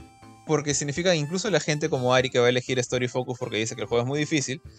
eh, eventualmente si es que se, digamos, practica o se acostumbra y ya se da cuenta que va dominando el sistema de, de este juego que, por cierto, está muy centrado en la acción. O sea, a diferencia de prácticamente todos los otros Final Fantasies, este juego es prácticamente un juego de acción. Entonces, sí, ya, si te das cuenta que ya le empiezas a agarrar el ritmo a la cosa, te quitas esos accesorios. Lo bueno es que también liberas slots. Puedes tener accesorios más normales como los que te dan, no sé, más, poder o te, te dan más golpe crítico, algo por el estilo clásico de un RPG. Porque si no, vas a estar sacrificando tus slots de accesorios para tener este detallito que te hace más fácil el juego. Pero pierdas la chance de equiparte otros. Entonces, me parece acá que es un buen, un buen balance. Eh, tú decides si, cuánto tiempo quieres estar con la, digamos, las rueditas chiquitas de la bicicleta. Y cuándo es que empiezas ya, ya dices, estoy listo para manejar la bicicleta como debería ser. Eh, bueno, después aparte han dicho que también va a haber un New Game Plus, que incluirá enemigos más difíciles, va a cambiar la ubicación de los enemigos y va a haber algunas batallas nuevas. Eh, aparte de eso, bueno, han lanzado muchísima más información. Así rapidito nomás les comento lo que he ido averiguando por ahí. Eh, se ha confirmado así 100% Clive, el personaje principal, es el único personaje jugable. Eh, los demás personajes están manejados por la IA. Al que, sin embargo, al perrito, no me acuerdo el nombre del perrito que tienes en tu party, a él le puedes mandar órdenes. Entonces, como que por lo menos tienes dos personajes, uno 100% jugable y otro medio jugable. Eh, el énfasis es, bastante en la acción. Y lo que se presentó en el demo fue una pelea contra eh, Garuda, o contra el. ¿Cómo se llama? El, Icon es Garuda. Icon es el, monstruo, digamos, esta criatura que controla el viento. Y los personajes que pueden invocarlo se llaman Dominants. Entonces, pri- primero peleas con Clive contra esta chica que ahorita no me acuerdo su nombre, está en mi artículo de quiénes son los ocho Dominants. Y luego se convierte ella en Garuda. Te la mechas un ratito, ah, digamos, con tu forma humana. Y luego ya es cuando lle- llega la parte chévere. Este, Benedicta se llama la chica. Que Garuda le saca el ancho a Clive, porque Clive todavía está en forma humana, y mismo ataca con Titan, Clive se convierte en Ifrit, eh, esta otra bestia, y es como que entre lo- los dos gigantes se agarran a patadas, y dice que la pelea es como, tiene un feeling como, eh, como si fuera una pelea de lucha libre entre dos kaijus, que se, arrancan los brazos, que se agarran a patadas, que se muerden en el piso, es una pelea más como dos animalotes, como un par de Godzillas, y eso para mí es al menos para mí que, me gustan mucho los Kaijus, es demasiado hermoso para ser cierto. O sea, mezclar Final Fantasy con estas cosas me parece demasiado perfecto. Ya, ya es como que me deja todavía más ansioso por, por, por, por fin jugar esto, ¿no? He visto el video, ahora quiero jugarlo. No sé si ustedes han estado un poco al tanto de todo lo que ha salido de esta semana de Final Fantasy XVI. Bufetón. No, o sea, no todo, no cada detalle, pero sí he visto que ha salido una gran cantidad de información. Sí había visto lo de los niveles, de que no iba a tener como que una, una o sea, como que podrías escoger un nivel per se y de que no ibas a tener la habilidad de poder cambiar este, perdón, y de que recién cuando lo pases se te iba a activar el modo plus. Pero justamente te iba a preguntar por lo de los callos, lo de los monstruos gigantes, pero ya medio que me sacaste de la duda. Y más allá de eso, pucha, que el juego se ve excelente, se ve hermoso, se ve muy bien. De verdad creo que es uno de los juegos. Para, yo no soy yo, o sea, me gusta Final Fantasy, he jugado algunos, pero me parece que es uno, para mí es uno de los juegos más que más me llama la atención de este año. Ahora, hay un detalle que sí salió, que creo que no, que no es un tema de un preview exactamente, sino que creo que es lo que mencionó uno de los desarrolladores, es que el juego tiene una... está súper optimizado para Play 5 porque de hecho lo que dijo es que el juego está desarrollado para PlayStation 5 y que tiene una exclusividad de, de 6 meses. O sea, de- dentro de 6 meses después de lanzado el juego no, va a salir en ningún otro lado. Pero lo que también dijo es de que en este momento no se está desarrollando el juego para ninguna otra plataforma, ni para PC, ni para ni para otra consola. Que lo que le gustaría sí es llevar el juego a PC, pero de que por lo menos tendrías que esperar 6 meses y que si aún así, si le dijeran en este momento, ya, sácalo para PC en 6 meses, no podría porque no le va a tomar 6 meses hacer el, el port o hacer el desarrollo para, para PC, no le va a tomar mucho más tiempo. Así de que probablemente dentro de un año, a pesar de que pa- aparentemente de manera contractual son solo 6 meses, no vamos a ver Final Fantasy XVI en otra plataforma que no sea PlayStation 5. Y suerte para la gente de PlayStation 5 que tiene su Play 5 porque parece que el juego la va a romper con todo. O sea, el nivel gráfico que tiene, todo lo que se ha visto se ve realmente, este, realmente, realmente bien. Tío, ¿y para Switch? Tío, que llega Switch Cloud, este, ese servicio que no llega acá, no sé si llegó a Perú. En Japón nomás creo que está eso. Sí, ¿no? ¿Qué va a hacer acá? ¿No te será para que se, explote la Switch? Sí, tío. No, eso no podría ni cargar la. Asumo que el menú de título. Ni, ni así, weón. Pero ya. No, no tengo nada más que agregar a todo lo que han dicho. Más que sí, es.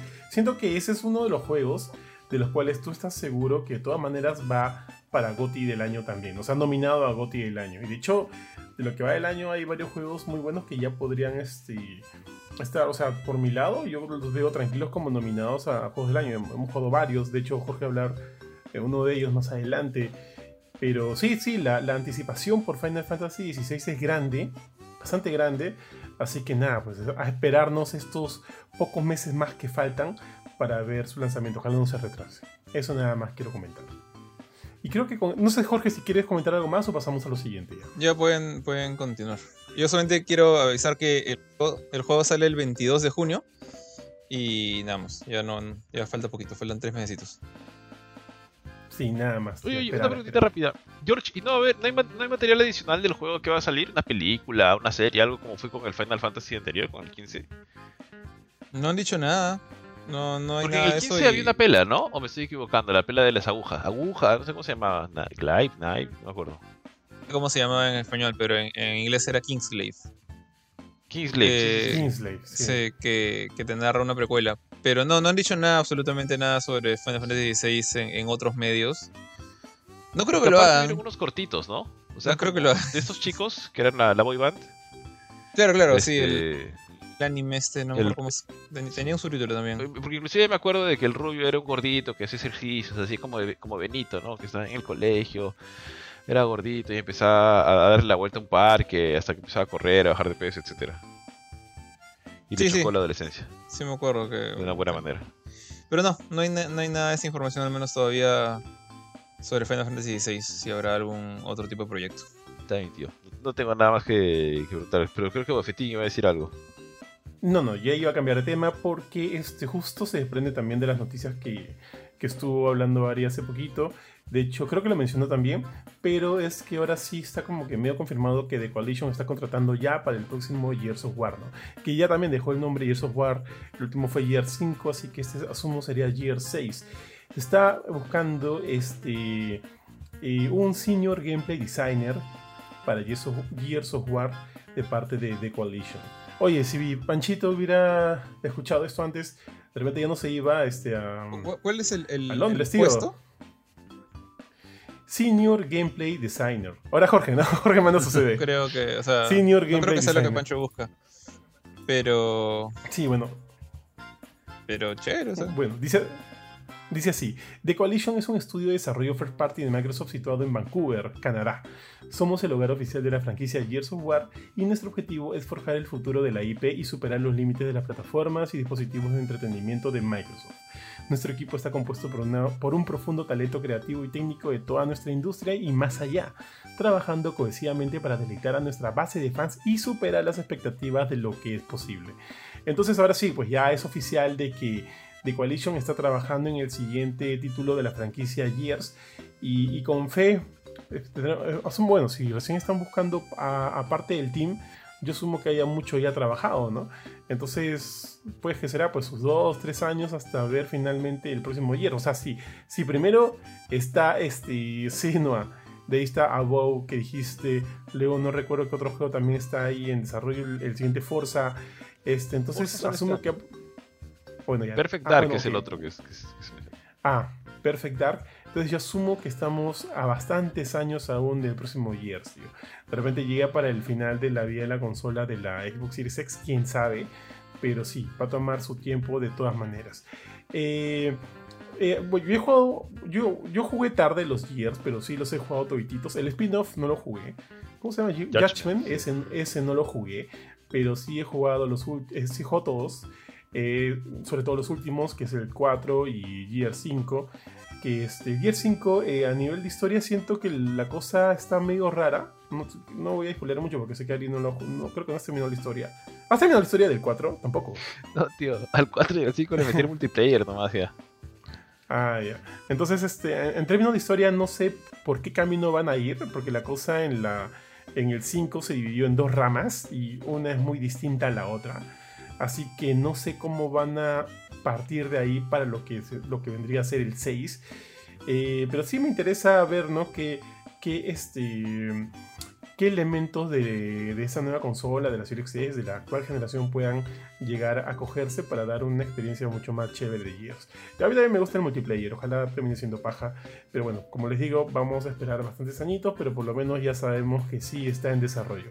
Yo no soy un mega hiper fan de la franquicia, si se, demora mucho tiempo, ya no, la verdad es que no me importa mucho, pero siempre es paja, ¿no? Tener un Gears ahí en nuestras vidas. Así que a esperar nada más. Muchachos. Ari. Ay, tío. Y, y la siguiente noticia, ya, bueno, ya vamos a ir cerrando con las noticias, pero hemos tenido bastantes noticias de Xbox. Este, siento que hemos tenido varias noticias de Xbox, o sea, para bien o mal. Pero lo bueno es que esta es una bastante interesante y bastante buena, porque el juego que mencionamos hace un rato, que es Hi-Fi Rush, si no saben, Hi-Fi Rush fue anunciado durante... ¿Qué fue esto, tío? Fue una presentación de Microsoft. ¿Cómo lo llama Microsoft? No me acuerdo, ya, bueno... Microsoft plus Bethesda, no sé qué. Ajá, sí, a- aparentemente el contrato cuando se compró Microsoft a Bethesda, pucha, no, no lo puede sacar porque siempre aparecen juntos como Microsoft más Bethesda. O sea, Como el Claro más Gaming, ¿no? Ya no es, ya no es el más Gamer Tech, ahora es el Claro más Gaming Tech, algo así. algo así, tío, pero siempre es Microsoft más Bethesda. Mencionaron los juegos que tenían y dentro de ellos hubo uno, personalmente, yo no lo he jugado, ya me ha faltado tiempo. Visualmente me encanta cómo se ve. De hecho, les comenté en un momento, pero cuando pude ver un poquito, me hizo acordar mucho a Beautiful Joe. Cuando vi los, este, sus, sus gráficos, sus, su interfaz, etcétera, los, los simbolitos que salían y demás. Que se llama Hi-Fi Rush. Hi-Fi Rush ha sido desarrollado por Tango. ¿Cómo se llama? Tango Gameworks, ¿cierto? Es el de Shinji Mikami, si no me equivoco. Sí. De uno de los directores de Resident. ¿Qué, qué era? ¿Qué era? ¿Qué era? Pues se quitó, ¿no? Ya se quitó Shinji, ¿no? Se va a quitar, ¿no? O sea, no sé si ya se quitó, pero ya es oficial y ellos han salido a decir que gracias por todo y bla, bla, bla, y vuela alto. Sí, sí, bueno.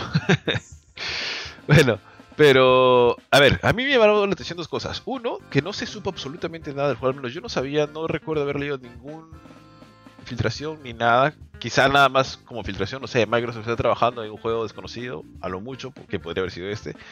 Porque el día que lo, mostraron, o sea, dijeron, miren chicos, hemos estado trabajando en esto, se llama Hi-Fi Rush, es un juego que tiene un combate que se sincroniza, o, al menos que usa como parte de su jugabilidad el ritmo de la música, este, tiene estos personajes que son bien este, particulares, el mundo es bien colorido, etcétera ¿Y cuándo sale?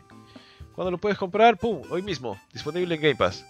Y la verdad es que a mí me llamó mucho la atención porque era un lanzamiento absolutamente que salió de la nada. Y lo segundo que me gustó mucho era de que, al menos en el recuerdo que yo tengo, siempre relaciono a Tango Gameworks con cosas de terror, de horror, suspenso, que está bien, porque es su estilo, o sea, chévere, ¿no? Devil Within, el 1, el 2, luego está este, el último, Tokyo Ghost, ¿cómo se llama? Ghostwire.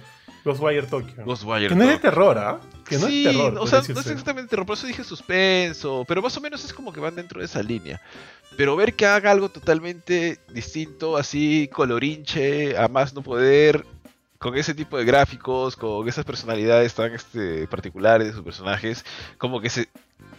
No, no lo hubiera podido imaginar. O sea, me sacó un poquito del molde de lo que yo pensaba que hacía Tango Gameworks. Y bien, bien, o sea, me parece chévere. Me parece chévere porque es como que prueban algo distinto que a lo mejor les funciona, este, funciona diferente, pueden ir por otro estilo, etcétera. Y me parece que lo han hecho muy bien. Pero bueno, la noticia es de que ya superó los 2 millones de jugadores. Obviamente, seguramente impulsado por el.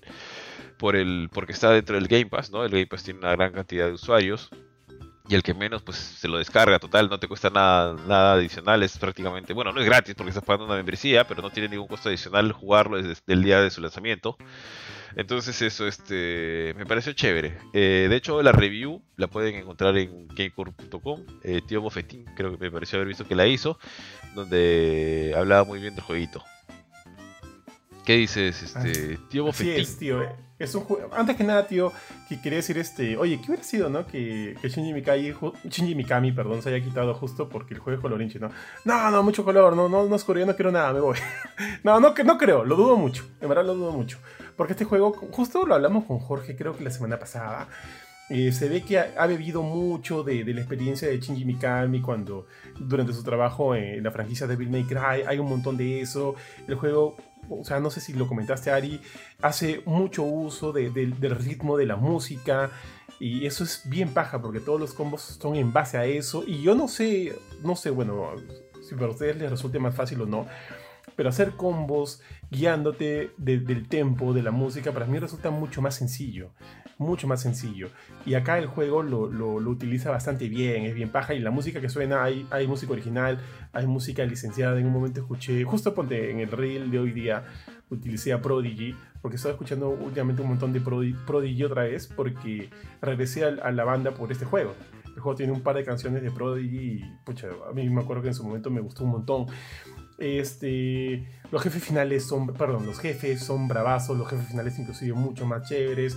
Todas las animaciones del juego son bien, bien bajas. De repente cuando el protagonista salta se puede sentir un, poco, un poquito stiff, pero fuera de eso las animaciones están muy, muy bien, tío. Tanto dentro de escena del fuego y del, perdón, del juego.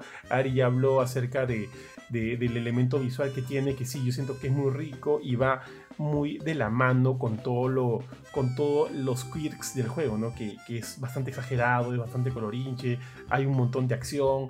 Eso me gusta bastante, siento que como te digo, lo han trabajado bastante bien.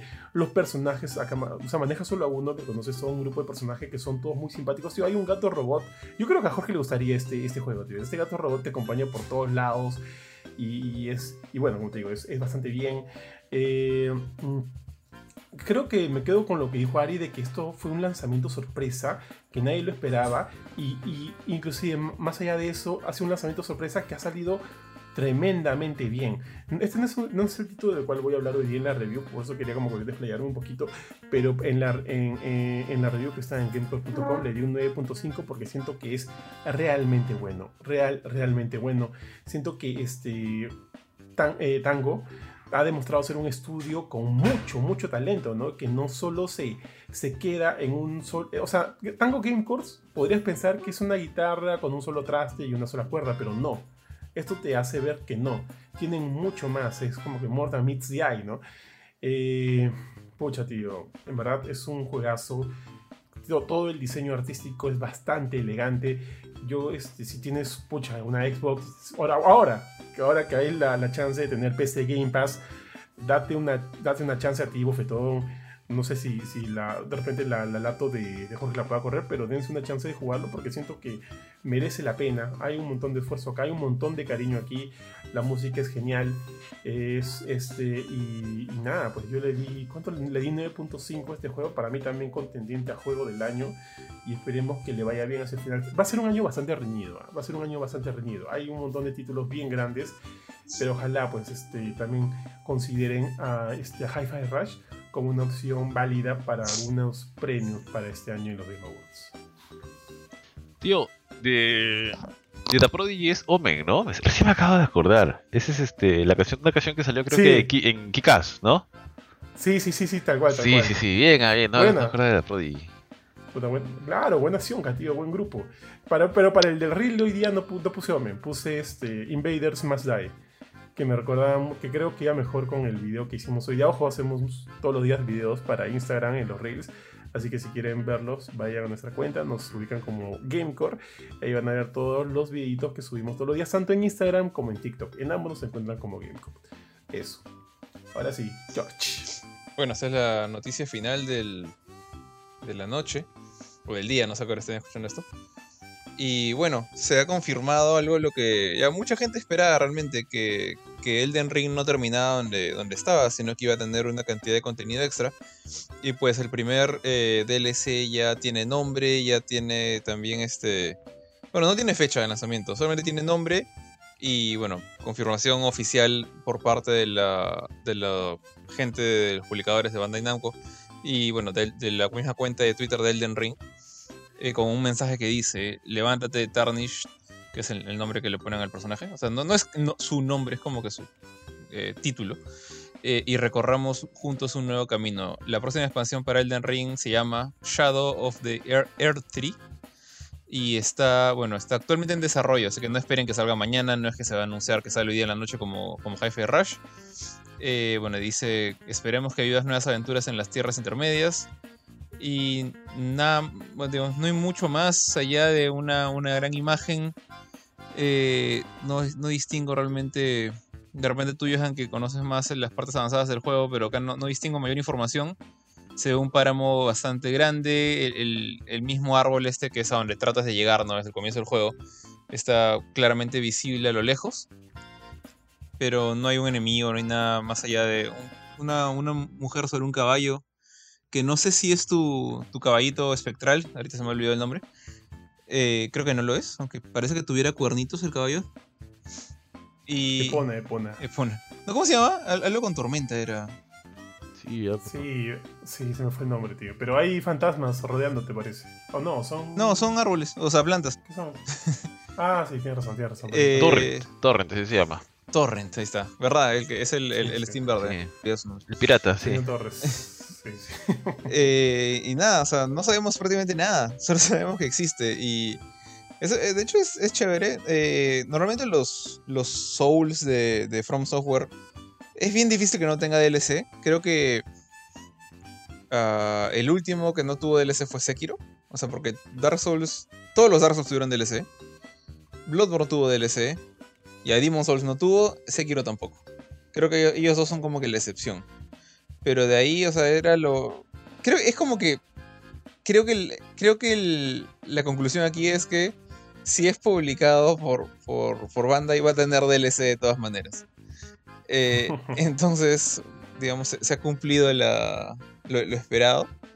Y, y nada, esperar nomás que, que digan cuando está listo. Está en desarrollo, así que todavía falta. Digamos, esto podría salir a fin de año. Eh, pero más o menos, digamos, creo yo que si nos basamos en el tiempo, por ejemplo, de los últimos DLCs de Dark Souls 3, creo que es el más reciente antes de este, salieron al año siguiente del juego. Y no me acuerdo exactamente cuántos meses de diferencia con el, gran, con el lanzamiento principal, pero creo que fue por lo menos un año de diferencia. No sé si se acuerdan de, No, de cuánto tomó. no me acuerdo, tío. Pero yo asumo que para ingresar al DLC vas a tener que ir con un este, NPC específico que te va a devorar. Ah. Vas a entrar por una caverna. Sí, Vas a tener que poner tres ojos y no sé qué cosa. Y recién ahí vas a poder acceder al la DLC. típica. Asumo que algo va, va- Sí, la clásica, tío. Ah, hay- ahora, ¿qué saldrá antes, no? ¿El Armor Core o la expansión? Yo imagino que ahorita From Software debe estar dividido en dos. O sea, un grupo haciendo esto y otro grupo haciendo Armor Core. Pero Armor Core ya tenía fecha. O, o estoy con- confundido. Nah, no sé, ¿es oficial. Me acuerdo de unos rumores, pero no me acuerdo de algún oficial, ¿ah? Ah, ok, espérate. Me parece haberlo visto. Está, sí, era un rumor. Justamente está en la web. Que dice que podría salir, o sea, saldría en septiembre o en octubre. Eh, pucha. No estoy. Bueno, si ese es el caso, definitivamente son equipos separados. Deben estar este, chambeando en paralelo. Es muy. mu- El tiempo está muy apretado. Porque incluso sin Armor. Core ahí en, en- en cola o ahí en, asomándose a la vuelta de la esquina, yo diría que este, este DLC de, de Elden Ring, en el mejor de los casos, sale al mismo tiempo que salió Elden Ring. que Creo que estamos hablando de abril o fines de marzo, o sea, fines de este mes. Y yo creo que no va a pasar, porque acaban de anunciarlo. Entonces, mi predicción sería que el DLC de Elden Ring sale en septiembre, pero Armor Core no. Armor Core va a salir todavía por próximo año. No sé qué piensan ustedes. ¿Qué te puedo decir? Como te digo, no, no, no tengo la menor idea. Eh, este. Salga, salga cuando salga. O sea, yo creo que Elden Ring ya probó. Ya probó su. que es un juego de calidad. Es un juego increíble. Ya ganó juego del año el año pasado. Y lo que salga, que salga cuando tenga que salir. Sí. Le- so- me quedo esperando tranquilo. Eh, ahorita tampoco creo que sea. O sea, cuando salga, evidentemente lo voy a querer jugar de todas maneras pero digamos que no es lo que ahorita me mantiene más hypeado. O sea, ya, un poquito, o sea, me, me encanta el Elden Ring. Un poquito más del, del Elden Ring, bienvenido sea. Pero no, no, ahorita no es como que me jale los pelos ahorita por jugarlo, sinceramente. Siento que, que ahorita, pues, no sé, pues este año Final Fantasy XVI, el remake de Resident Evil 4, que ya estamos este, a- este mes, a finales de este mes sale, Dios mío. Y otros títulos más ahorita son los que me llaman un poquito más el ojo. Pero nada, nada. Cuando salga, cuando salga, que sea, que sea algo bueno. Nada más. Listo. No sé, Ari, ¿tienes? Ahora sí. O ya ahí no o más. sea, perdón, perdón, dale, Ari. No, no, tío. no, nada, nada que agregar, solamente que cuando vi el, la foto, la imagen esta, pensé que se trataba de la imagen promocional de la segunda temporada de de la serie El Señor de los Anillos de Amazon Ah. Prime. Sí. Esa basura, tío. Sí, sí, sí. ¿Ya, ya han renovado? ¿Han renovado la segunda temporada? No sé, tío, parece que... O sea, no han dicho nada. Mm, Supuestamente era un contrato para siete temporadas, cinco temporadas, no sé. pero Bueno, habrá que ver. pues, bueno. Porque creo que lo que sí han habido noticias, para, no- para no desplayarme tanto ni, ni ir tan lejos, es que va a haber nuevo material, inclusive están queriendo hacer nuevas películas del universo del Señor de los Anillos. Ah, sí, sí, pero ya de la era, o sea, con la era actual, con la era moderna, con la, o sea, con los personajes que conocemos. Sé que Amazon tiene los derechos con los personajes antiguos, hasta, hasta una época, pero, pero, eh, no sé si es Netflix o no sé quién, no, no, no es Netflix, perdón, son, creo que MGM, no sé quién, que tiene los, los derechos con los personajes actuales. Pero bueno, en fin, sí, no, no, no la tengo tan clara, igual no, no vamos a ir por ahí. Sino ahora sí ya entremos de lleno a los reviews. Y tenemos varias. Yo he elegido una, tío. He elegido hablar de Clive and Range. De hecho, este es un juego desarrollado por. El estudio se llama Dinosaur Bytes Studio. Y es un, es un equipo formado por un único desarrollador que se llama Rob Watts. De hecho, tuvimos la chance de entrevistarlo hace unos días. Le enviamos unas preguntas y él muy amablemente respondió todas y nos dejó un poquito más claro acerca de cómo fue todo este proceso de desarrollar él solo este juego. así que si quieren conocer un poco más detalles de eso, vayan a la web, ahí lo van a encontrar entre los artículos. Así que tenemos, tío, Clive and Range es un juego que, ha estado como que 12 years in the making, tío.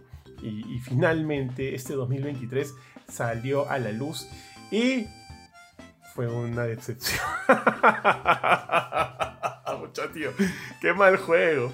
Ya, creo que he jugado cosas peores. He visto definitivamente cosas peores eh, en mi vida. Acá en GameCore he tenido la chance también de hacerle review a cosas. A, las cosas, a cosas que le he dado mucho, mucho menor puntaje que Clive and Range. De hecho, le di 5.5, que bajo nuestros estándares eh, equivale a mediocre. Porque así en definitiva no es un buen juego. Eh, a ver, de a poco ya. Clive and Range es un juego de plataformas que trata de emular mucho a los clásicos noventeros de, de su época.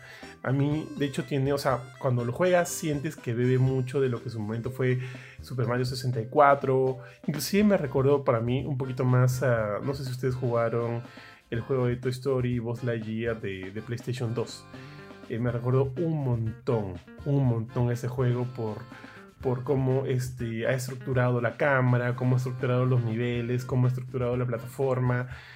Ahora, en este juego tú eres un conejo llamado Clive y en tu mochila tienes un monito llamado Range y, los dos van juntos, o sea, tú solo manejas a Clive, pero cuando me echas o por ahí quieres planear, puedes utilizar a Range, ¿no? Y eso también te habla un poquito de, Banjo y Kazooie y ves que de, ese juego también ha tomado un poquito de inspiración.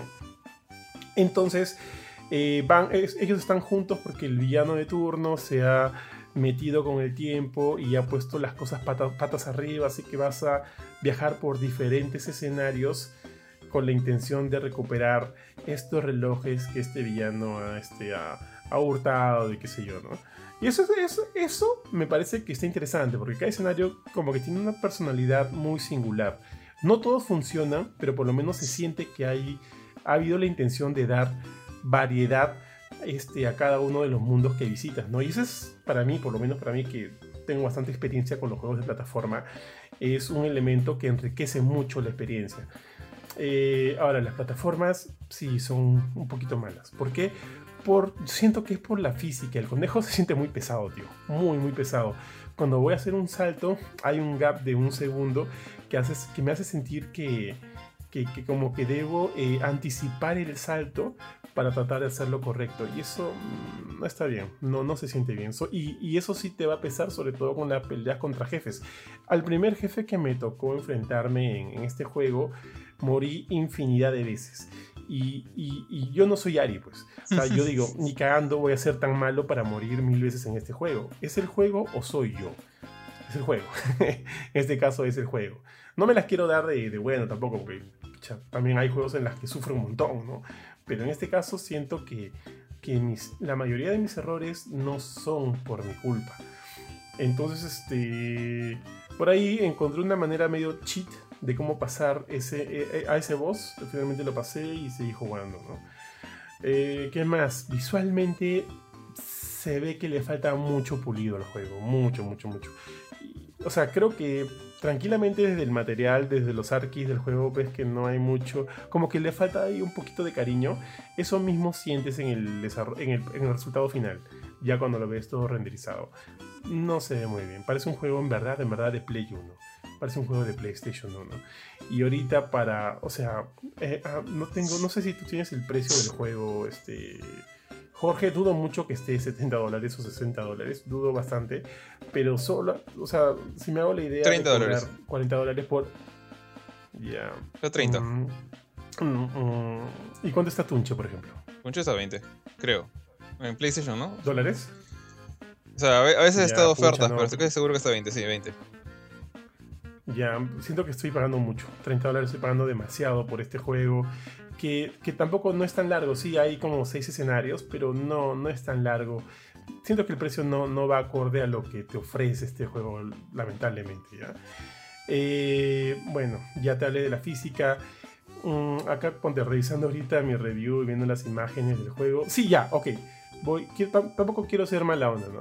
Por ejemplo, hay un escenario donde tú es prácticamente querida encogía a los niños, ¿no? Y te traes un cuarto, tú eres, tú eres diminuto y vas desde la sala hasta el comedor, el baño, la cocina, y puede ser entretenido. Hay cierto, hay cierto cariño ahí por tratar de emular este, esta- estos, estos ambientes de una casa, siendo tú un, conejito chiquitito, ¿no?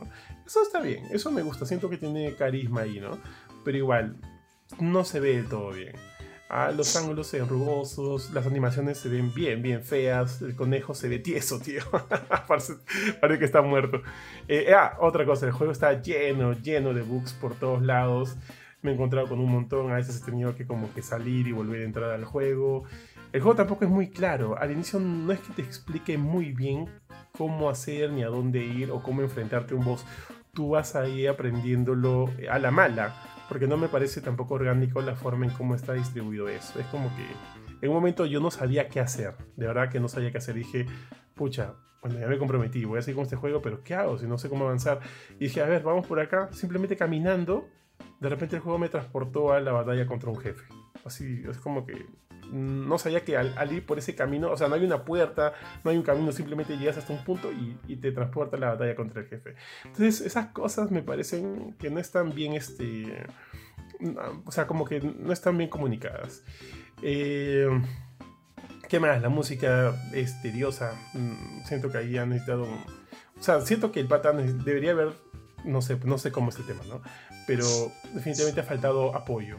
Apoyo en, un juego de este. de lo que ha querido ser, ¿no? Porque este juego siento que el pata ha querido hacer algo relativamente grande que en verdad emule y, sea. Me parece bien, bien cliché esta frase, pero siento que el pata ha querido hacer una carta de amor para los juegos noventeros, las plataformas noventeras de este tipo, pero se ha quedado muy, muy por debajo. Eh, la experiencia no es buena, es decepcionante. Y ya, por todo eso, pucha, le di al juego un 5.5. En verdad, no, no lo recomiendo. No lo recomiendo. Siento que hay, inclusive, juegos. O sea, es más, creo que le tengo más cariño al, al, juego de plataformas de Toy Story 2, que de, hecho lo jugué hace poco por el PlayStation Plus Premium. Y, y creo que inclusive ese juego teniendo tantos años encima y no siendo un buen juego, siento que es mejor que Flagon Range. Eh, eso, eso. 5.5 y definitivamente es uno de los juegos más, o sea, uno de los peores juegos que me ha tocado hacerle review este año. Veremos qué más se viene, ¿no? Eso, muchachos. Yo, bueno, jugué un juego que parece, bueno, así, sin bromas, ha sido lo mejor que he jugado hasta ahora este año. Eh, estoy hablando de Wulong Fallen Dynasty. De hecho, este juego le tenía bastante, bastantes ganas, o sea, tenía bastante hype. No, al nivel de Final Fantasy XVI, pero sí estaba como que bien, bien pendiente de qué, qué pasa con este juego, cuándo sale.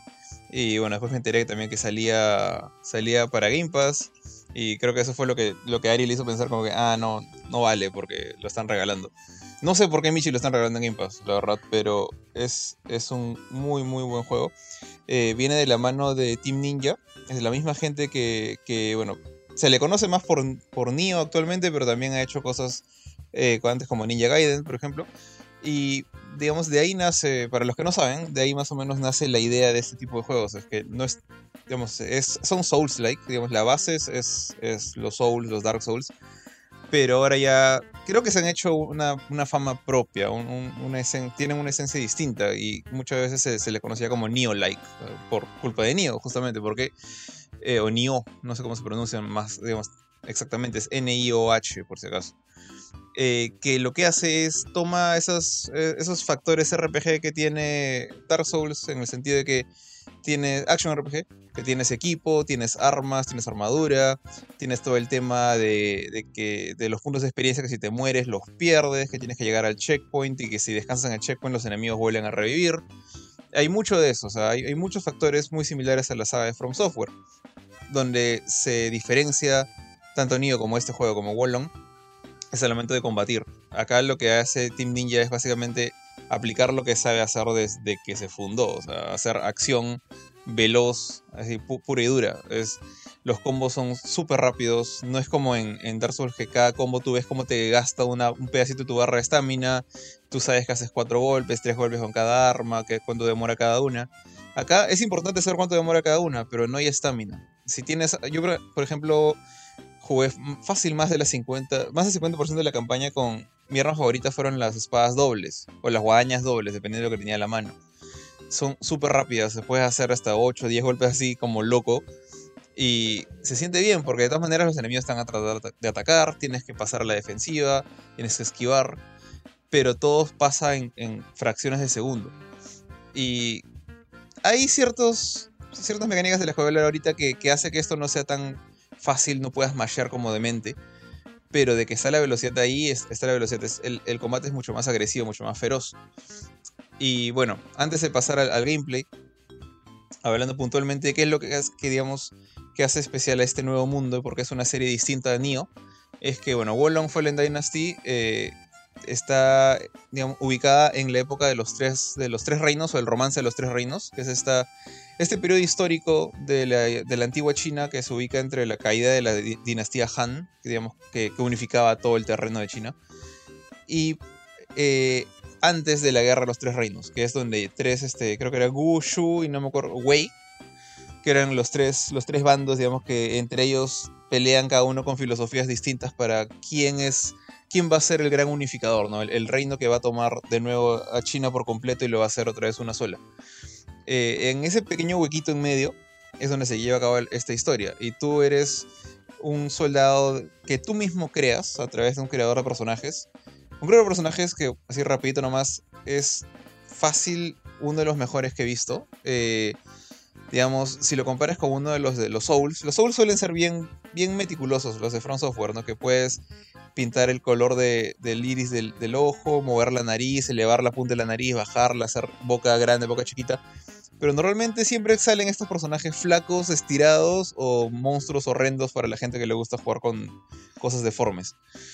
Acá puedes crear monstruosidades, pero es la, digamos, es raro, me, me, parece raro a mí, que los personajes salgan tan detallados, tan bien hechos, eh, que se ven a la par. O sea, mi, personaje, yo siento que mi protagonista se veía a la par con los otros personajes creados para el juego. O sea, lo, los héroes de los tres reinos, como Liu Bei, Lu Bu, eh, eh, ¿cómo se pronuncia esto?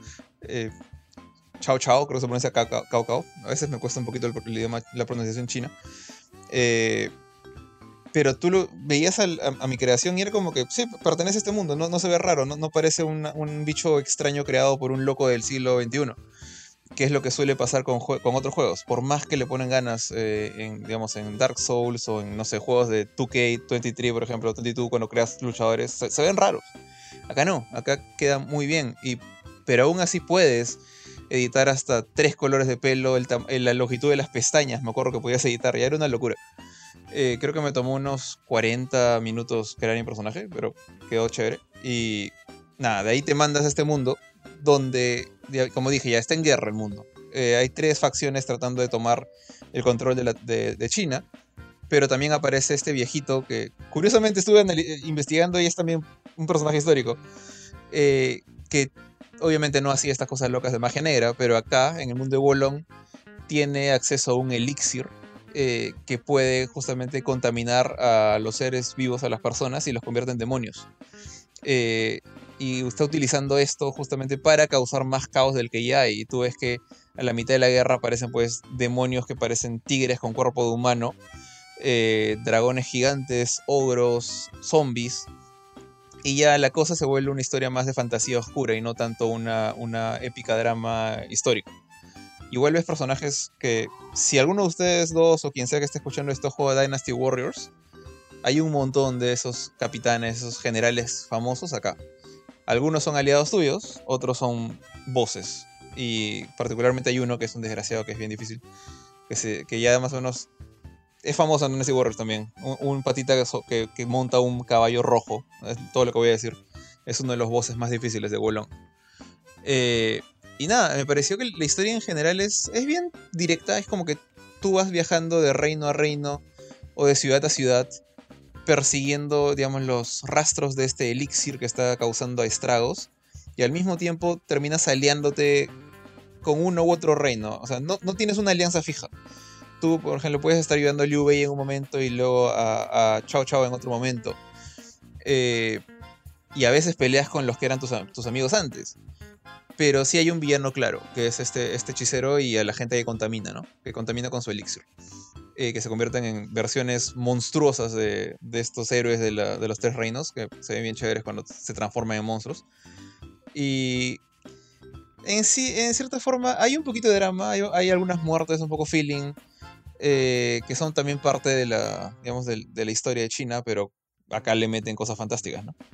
Pero yo diría que no es tan, no es loca, no es tan... El, o sea, es loca la historia, pero no es tan elaborada, no es tan compleja. Pero a pesar de eso, es lo suficientemente buena como para engancharte y decir, ok, quiero pelear de nuevo contra este pata, o quiero ver cómo será su versión de monstruo cuando me lo enfrente. Eh, de todas maneras, la, historia no cubre toda la guerra de los tres reinos, como que termina justo cuando va a empezar el conflicto real.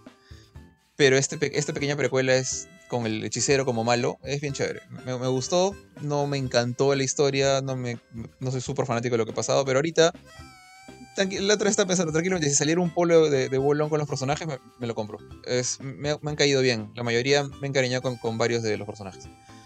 Pero de todas maneras, creo que lo más chévere de este juego es, es el combate. Eh, como dije hace un rato, el combate es bien, bien agresivo. No, no es que tienes tiempo para analizar cada golpe, dónde esquivar, dónde contraatacar, como en un Souls, que es más, un poquito más táctico.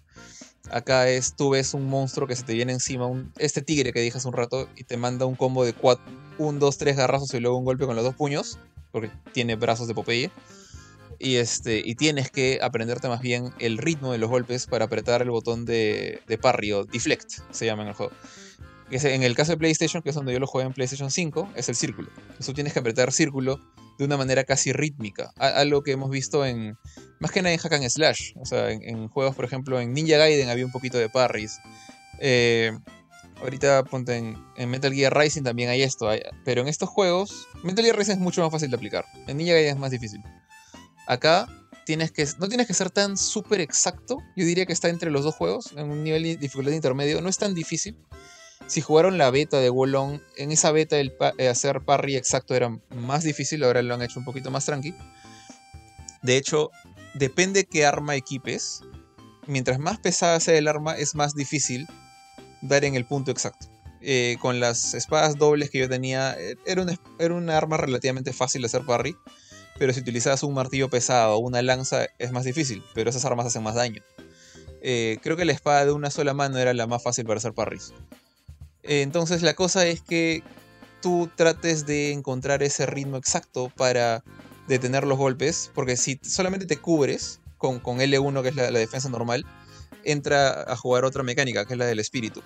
Y esta es la, la cosa más cercana a una barra de estamina que hay. Y la cosa más rara también que he visto, pero funciona muy bien. Tu barra de espíritu, en lugar de ir de 0 a 100, va de menos 100 a 100 y está normalmente en 0 al medio.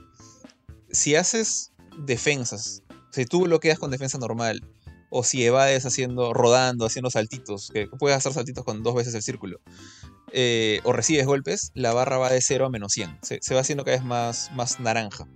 Si llega a menos 100 y te pegan, no importa si es un escupitajo de los más débiles, tu personaje se marea y en ese momento te pueden sacar el ancho, te pueden golpear varias veces, o si estás en PvP, te hacen una especie de finisher especial como los ataques estos especiales de Bloodborne cuando le metías balazo, más o menos así.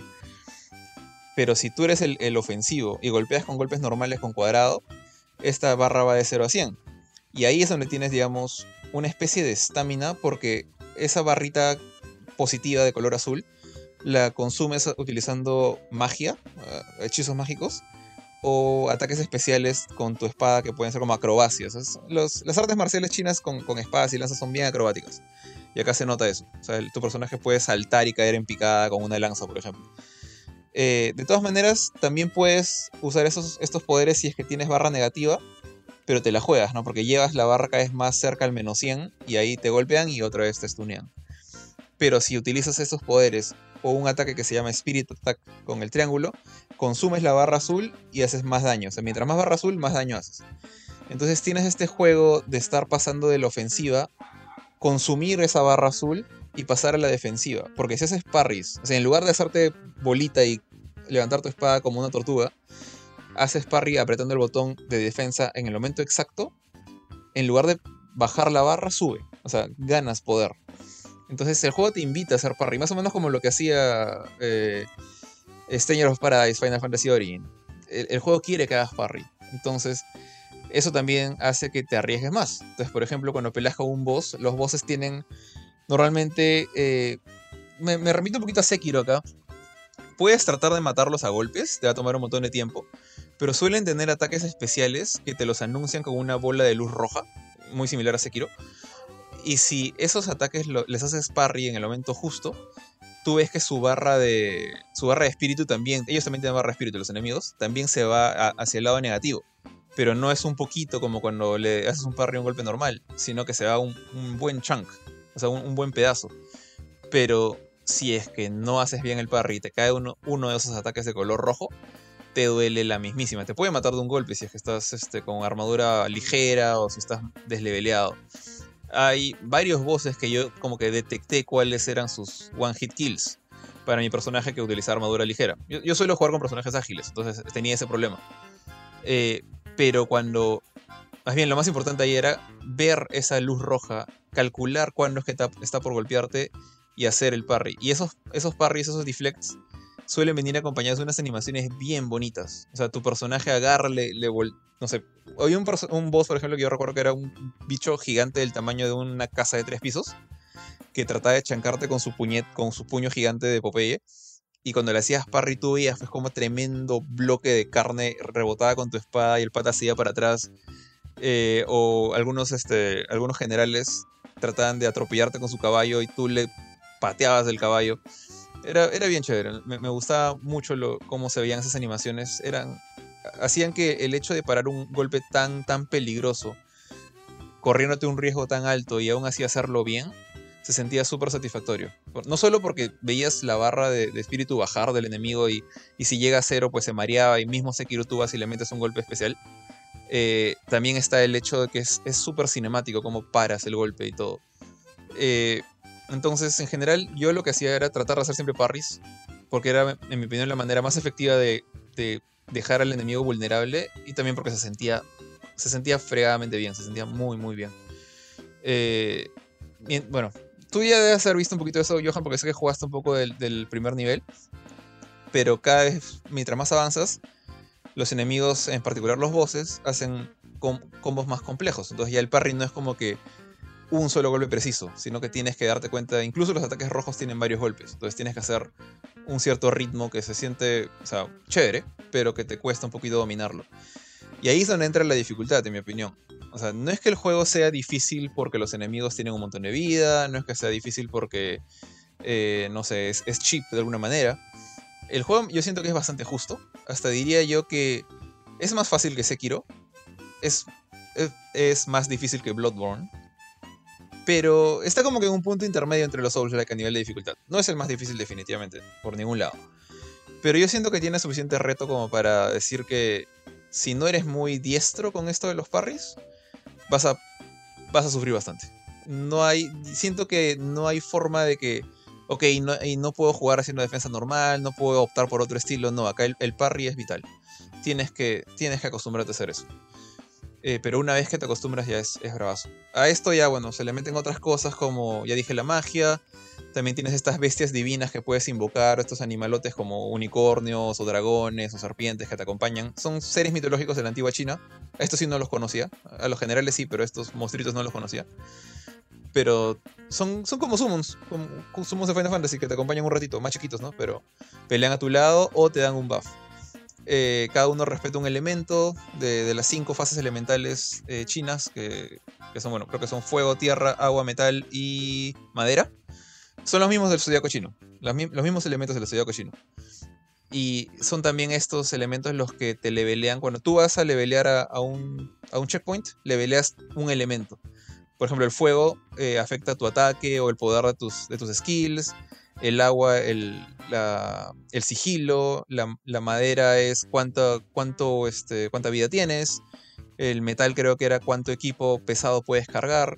Y como que es, es un poquito distinto a simplemente subir de frente fuerza, defensa como pasa en los Souls creo que era una manera un poquito más original de hacerlo. Y me parece chévere porque tú veías que las armas también tienen afinidad a un elemento. Entonces, tú tratas de equipar el arma que, va de la mano con el elemento que más le peleas. Entonces hay un factor RPG bien grande. Este no es un juego full acción y te olvidas de, los numeritos. Tienes que leer los numeritos, tienes que ver qué armadura te conviene, qué arma te conviene. Entonces, de todas maneras, está ese factor. O sea, no pienses que es un juego hack and slash y punto. Hay bastante RPG acá. Y bueno, nada más para, para cerrar. Eh, a mí me gustan todas esas cosas. Me gustan los action RPG. No tengo ningún problema en estar haciendo balanceo de números. No tengo ningún problema en aprender a hacer parries a pesar de que me, me machaquen 10.000 veces antes de aprenderlos. He renegado con algunos voces, en particular con el del caballito rojo que ya dije. Eh, pero cuando les ganabas, no sé, más o menos como pasa en Souls, ¿no? O sea, como pasa en Sekiro, yo me, emocionaba. O sea, cuando veía caer al boss no, a, lo, fáciles no, porque hay uno que otro que es más o menos facilito, como que le ganas y dices, oye, esto, está, esto estuvo muy fácil. Pero cuando te echas con uno difícil, es bien chévere. A, aún, a pesar de que a veces tienes ayuda de estos NPCs que, pelean a tu lado, muchas veces los bosses terminan destrozándolos en dos patadas a, los pobres NPCs. Pero, pero de todas maneras hay un buen nivel de satisfacción, creo yo. Por el lado online, no pude probarlo mucho. De hecho, muchas veces cuando trataba, el juego me decía que no había sesiones disponibles. Creo que es porque lo jugué antes del lanzamiento. Igual había otra gente de prensa jugando. Entonces sí tuve la chance de apoyar a dos personas. Y por fin, justo antes del día del embargo, y logré hacer una invasión. Y bueno, nos matamos los dos al mismo tiempo. O sea, le, fregué, le fregué su, partida. Él me mató, pero le fregué su partida. Tengo, tengo ese orgullo de que lo vi caer enfrente de mí. Eh, pero funciona sin lag. O sea, si eres de los que le gusta el PvP en estos Souls, funciona sin lag, todo bonito. los parries funcionaban. Los parries no pueden funcionar con lag. Entonces acá eso, es vital y funcionó bien. Entonces le puse 9.5 al juego. Eh, principalmente... Que, ¿Por qué le bajé ese medio punto? Porque el juego eh, tiene unas misiones secundarias medio, medio monces o sea, toda la campaña es hermosa, cada nivel es gigante, eh, a pesar que son niveles, no es un mundo abierto o un mundo unificado como los Souls, son varios munditos, pero cada mundo es grande, es bien grande. Pero cuando juegas, cuando terminas una sección de la campaña se te desbloquean misiones secundarias. Tú puedes entrar a esas misiones secundarias, pero las misiones secundarias son pues tres cuartos, dos cuartos, unos cuantos enemigos normales, y las recompensas son, no son lo bastante buenas como para meritar desviar tu atención de la campaña para pelear en esas, en esas secciones extras. Yo me metí un par, las acabé rápido, en cuestión de minutos, pero apenas conseguí nuevas armaduras ahí, o ya tenía cosas mejores, o en la siguiente misión de la campaña principal me dan cosas mejores. Eh, por eso y por un bug gráfico que cruzo los dedos que lo arreglen, o que ya está arreglado ahora que ya salió el juego, que cuando pasaba un efecto especial bien grande, como una luz o, o una explosión, mi pantalla hacía como, como que se achicaba hacia arriba, como que hacía un picture in picture. Y me descuadraba, era como que toda mi cabeza pasaba de mirar mis, mi, Full HD a un trocito, a un dos tercios de la pantalla. Me parece súper raro, le tomé una foto, pero está ahí. Yo creo que lo van a arreglar fácil, ya se van a dar cuenta de eso. Y no he visto muchas quejas del tema, así que yo diría que es una cosa aislada solamente de PlayStation. De repente en PC no pasa. Pero aparte de eso, el juego es, escucha, es bravazo. La verdad, estoy súper contento con lo que he jugado. Me tomó como 30 horas acabármelo. Y, y nada, hay Season Pass. Todavía no tiene nada el Season Pass, pero está ahí, así que estoy ansioso por ver qué, qué DLC tiene listo. Tiene, está listando Team Ninja para este juego. Nada, ahí. Válido, tío. Yo. Dale, dale, sorry. No, sorry, sorry, sorry, dale. Ah, ok. Como te digo, no, yo no he podido meterle tanto diente, tío, con tantas este, pendientes que hemos tenido acá en juegos. Pero de hecho, o sea, junto a Destiny 2 son los juegos a los que sí quiero meterle por lo menos algo de tiempo. Tú sabes que yo también soy recontra fan de los tipos, de los juegos del tipo Souls. Así que está, o sea, siempre me ha llamado bastante la, atención. Yo también jugué la demo, me encantó. La sentí bastante sencilla. No sé qué tan sencillo sea ya este juego de por sí. Pero desde que quiero probarlo, lo quiero probar de todas maneras. Este. mm, ah, ¿Sabes qué me gustaba mucho o qué me llamaba mucho la atención? Lo del sistema este de honor, el sistema de. ¿Cómo se llama? De moral. Este. El sistema de moral. Eso me llama mucho, mucho la atención porque es algo que usualmente no, no he visto yo mucho en otros juegos de este tipo. Así que, este. Sí, me, me da la impresión de que eso cambia mucho todo el, Sí. toda la experiencia. Así. De Dale, hecho, sí, o sea, me olvidé de mencionarlo, se me olvidó por completo. Es- Está en el review, pero ahorita se me olvidó por completo. Eh, sí, pues esto más o menos funciona así. O sea, tú, tú juegas, eh, vas matando enemigos y mientras más enemigos matas, tu moral va subiendo. Eh, digamos, empieza en uno y puede llegar a. Creo que el máximo moral que conseguí fue 25. Eh, pero digamos, cada vez que llegas a un checkpoint, tienes, tienes dos, dos morales, digamos. La, moral de la partida, que puede llegar a, a 25, 22, 21, depende de cuánta gente mates. Y tu mínimo de moral. Entonces, cada vez que llegas a un checkpoint o encuentras unas banderitas chiquitas que son como baby checkpoints, por así decirlo, que, donde no subes de level, solamente pones tu bandera y te curas, eh, te suben eh, de uno en uno ese mínimo. Entonces, si tu mínimo es, no sé, 8, estás en 25. Tu mínimo es 8 y te mueres, te bajan a 8. Y los enemigos que encuentras por ahí tienen moral también. Entonces algunos tienen moral 5, otros tienen moral 15. Eh, y andan en grupo. Entonces, incluso a veces tienen esta mecánica de que si tú ves tres patitas juntos, tienen como unos triangulitos rojos indicando que son equipo. Y si tú vas y le caes desde el techo con, con un stealth attack, un ataque de sigilo, al que tiene la mayor moral, que tiene 8, digamos, y los demás tienen 5, matas al de 8 y los de, los de 5 tú ves que ganan a 4. Como que se asustan y se les baja la moral. Y tiene ese cierto encanto. Pero la moral es es súper importante porque incluso si tú estás con un buen level, tú sientes que el, el- el juego cuando empieza la misión te dice nivel recomendado, no sé, 60. Y tú estás en 65 o 63. Te sientes cómodo y dices, ah, que sí la hago. Pero estás en moral baja porque te moriste en el peor momento, te moriste antes del boss y de 25 te tumbaron a 18 y el boss tiene 22. te- te- tú sientes la diferencia vas a notar una gran diferencia entre cuando peleaste con él en moral 25 a cuando peleas con él en moral 18. Sientes que, tien- que, hay un, que haces menos daño, que te hacen más daño a ti. Eh, entonces sí es importante conservar la moral, tratar de, de explorar los niveles y encontrar todas estas banderitas que te dije para que tu mínimo sea lo más alto posible. Ahí te dicen, arriba a la derecha te dicen cuántas banderitas hay y cuántas te faltan. O sea, tienes 6 de 7, 5 de 8. Eh, siempre me faltó una. ¿no? Creo que en un par de niveles encontré todas, pero siempre me faltaba una. Eh, y con eso como que ayudas a que si pierdes, puedes reintentar fácil. Pero hubo un nivel en que sí, yo estaba todo feliz con mis 18 de moral. Mi mínimo era 8. Me metí a una zona alterna, como que me fui por el... En lugar de irme de frente, me fui por la derecha. Y encontré a un boss de un nivel pasado que había regresado en forma de... Como que en su versión Super Saiyajin. Me mató y me tumbó a De 8 fichas. y volver a pelear con este desgraciado que estaba en level 18 ya era, era una joda. Y tuve que ir a, a farmear enemigos, maté un montón, me di una vuelta por todo el nivel, me regresé para la revancha en level 20 y le gané. Pero fue la única vez que tuve que farmear esta, esta payasada, pero la moral es importante. O sea, es, es una forma de decirte, sé cuidadoso, no te mueras porque acabas de llegar a un checkpoint. O sea, puedes perder algo, algo valioso. Válido, tío. Jorge, eh, Jorge, digo, Bufetón. Oye, Bufetón, está en, pa- en Game Pass. Sí, sí, sí. Eh, ¿la, ¿La haces? No la Tío, haces. no- ahorita- mi- tío, me acabas de mandar un juego para hacer un review. Ah, Gracias. ¿Qué payaso eres? Decía, me manda juegos que se pasan en 60 horas. ¿Qué, qué le habrás mandado? Le No, mandó pero Fantasy yo, 16 yo, yo lo, yo, yo Claro, lo digo considerando que eso que no tengo Play un 5. juego. no, yo, yo lo digo que es como considerando que es un juego del tipo Souls. Y que bueno, pues tú no, no eres tan diestro, pe, tío. Hay, hay que ser sincero. Hay que hablar con la sinceridad. Con la Ay, sinceridad. ay, tío, creo que yo he más que, más que el George en, en Elden Ring, ¿ah? Ah, pero yo. Ring, por si acaso. Y lo otro es ¿Cómo, este. El. ¿Cómo se llama esto? Estos juegos me hacen acordar. Mira, yo no he jugado Nioh, ¿ya? pero estos juegos me hacen acordar a un juego que me gustaba mucho. No sé si es del mismo estilo o solamente es por la ambientación. Pero no sé si ustedes Kirby. jugaron este. no, no, Tetris, Tetris. No sé si ustedes jugaron este. Onimusha en Play, Play 2, creo que estaba. Claro, sí, claro. no lo he claro. jugado, pero sí lo conozco. Pero tengo entendido que Onimusha- Onimusha es más un Metal Gear, pero de, de samuráis o de ninjas. Es stealth. Onimusha es de combate, ¿no? ¿O no, Bufetín? O estoy.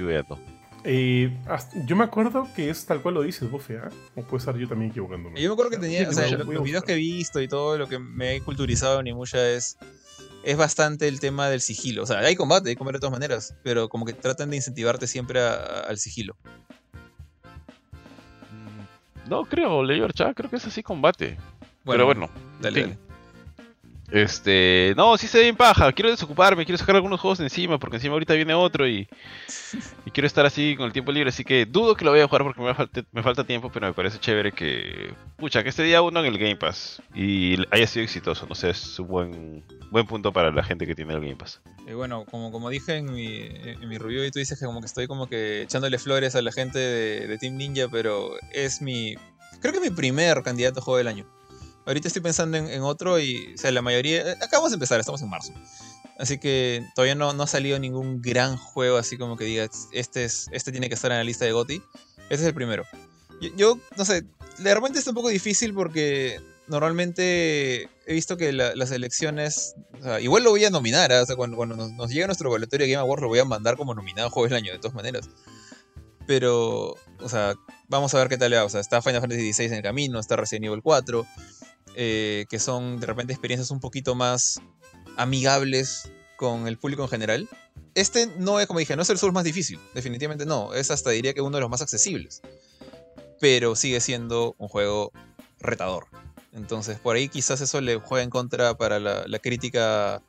La crítica Cuphead, por así decirle. Pero. Pero de todas maneras, lo mando como nominado a, a, a GOTY.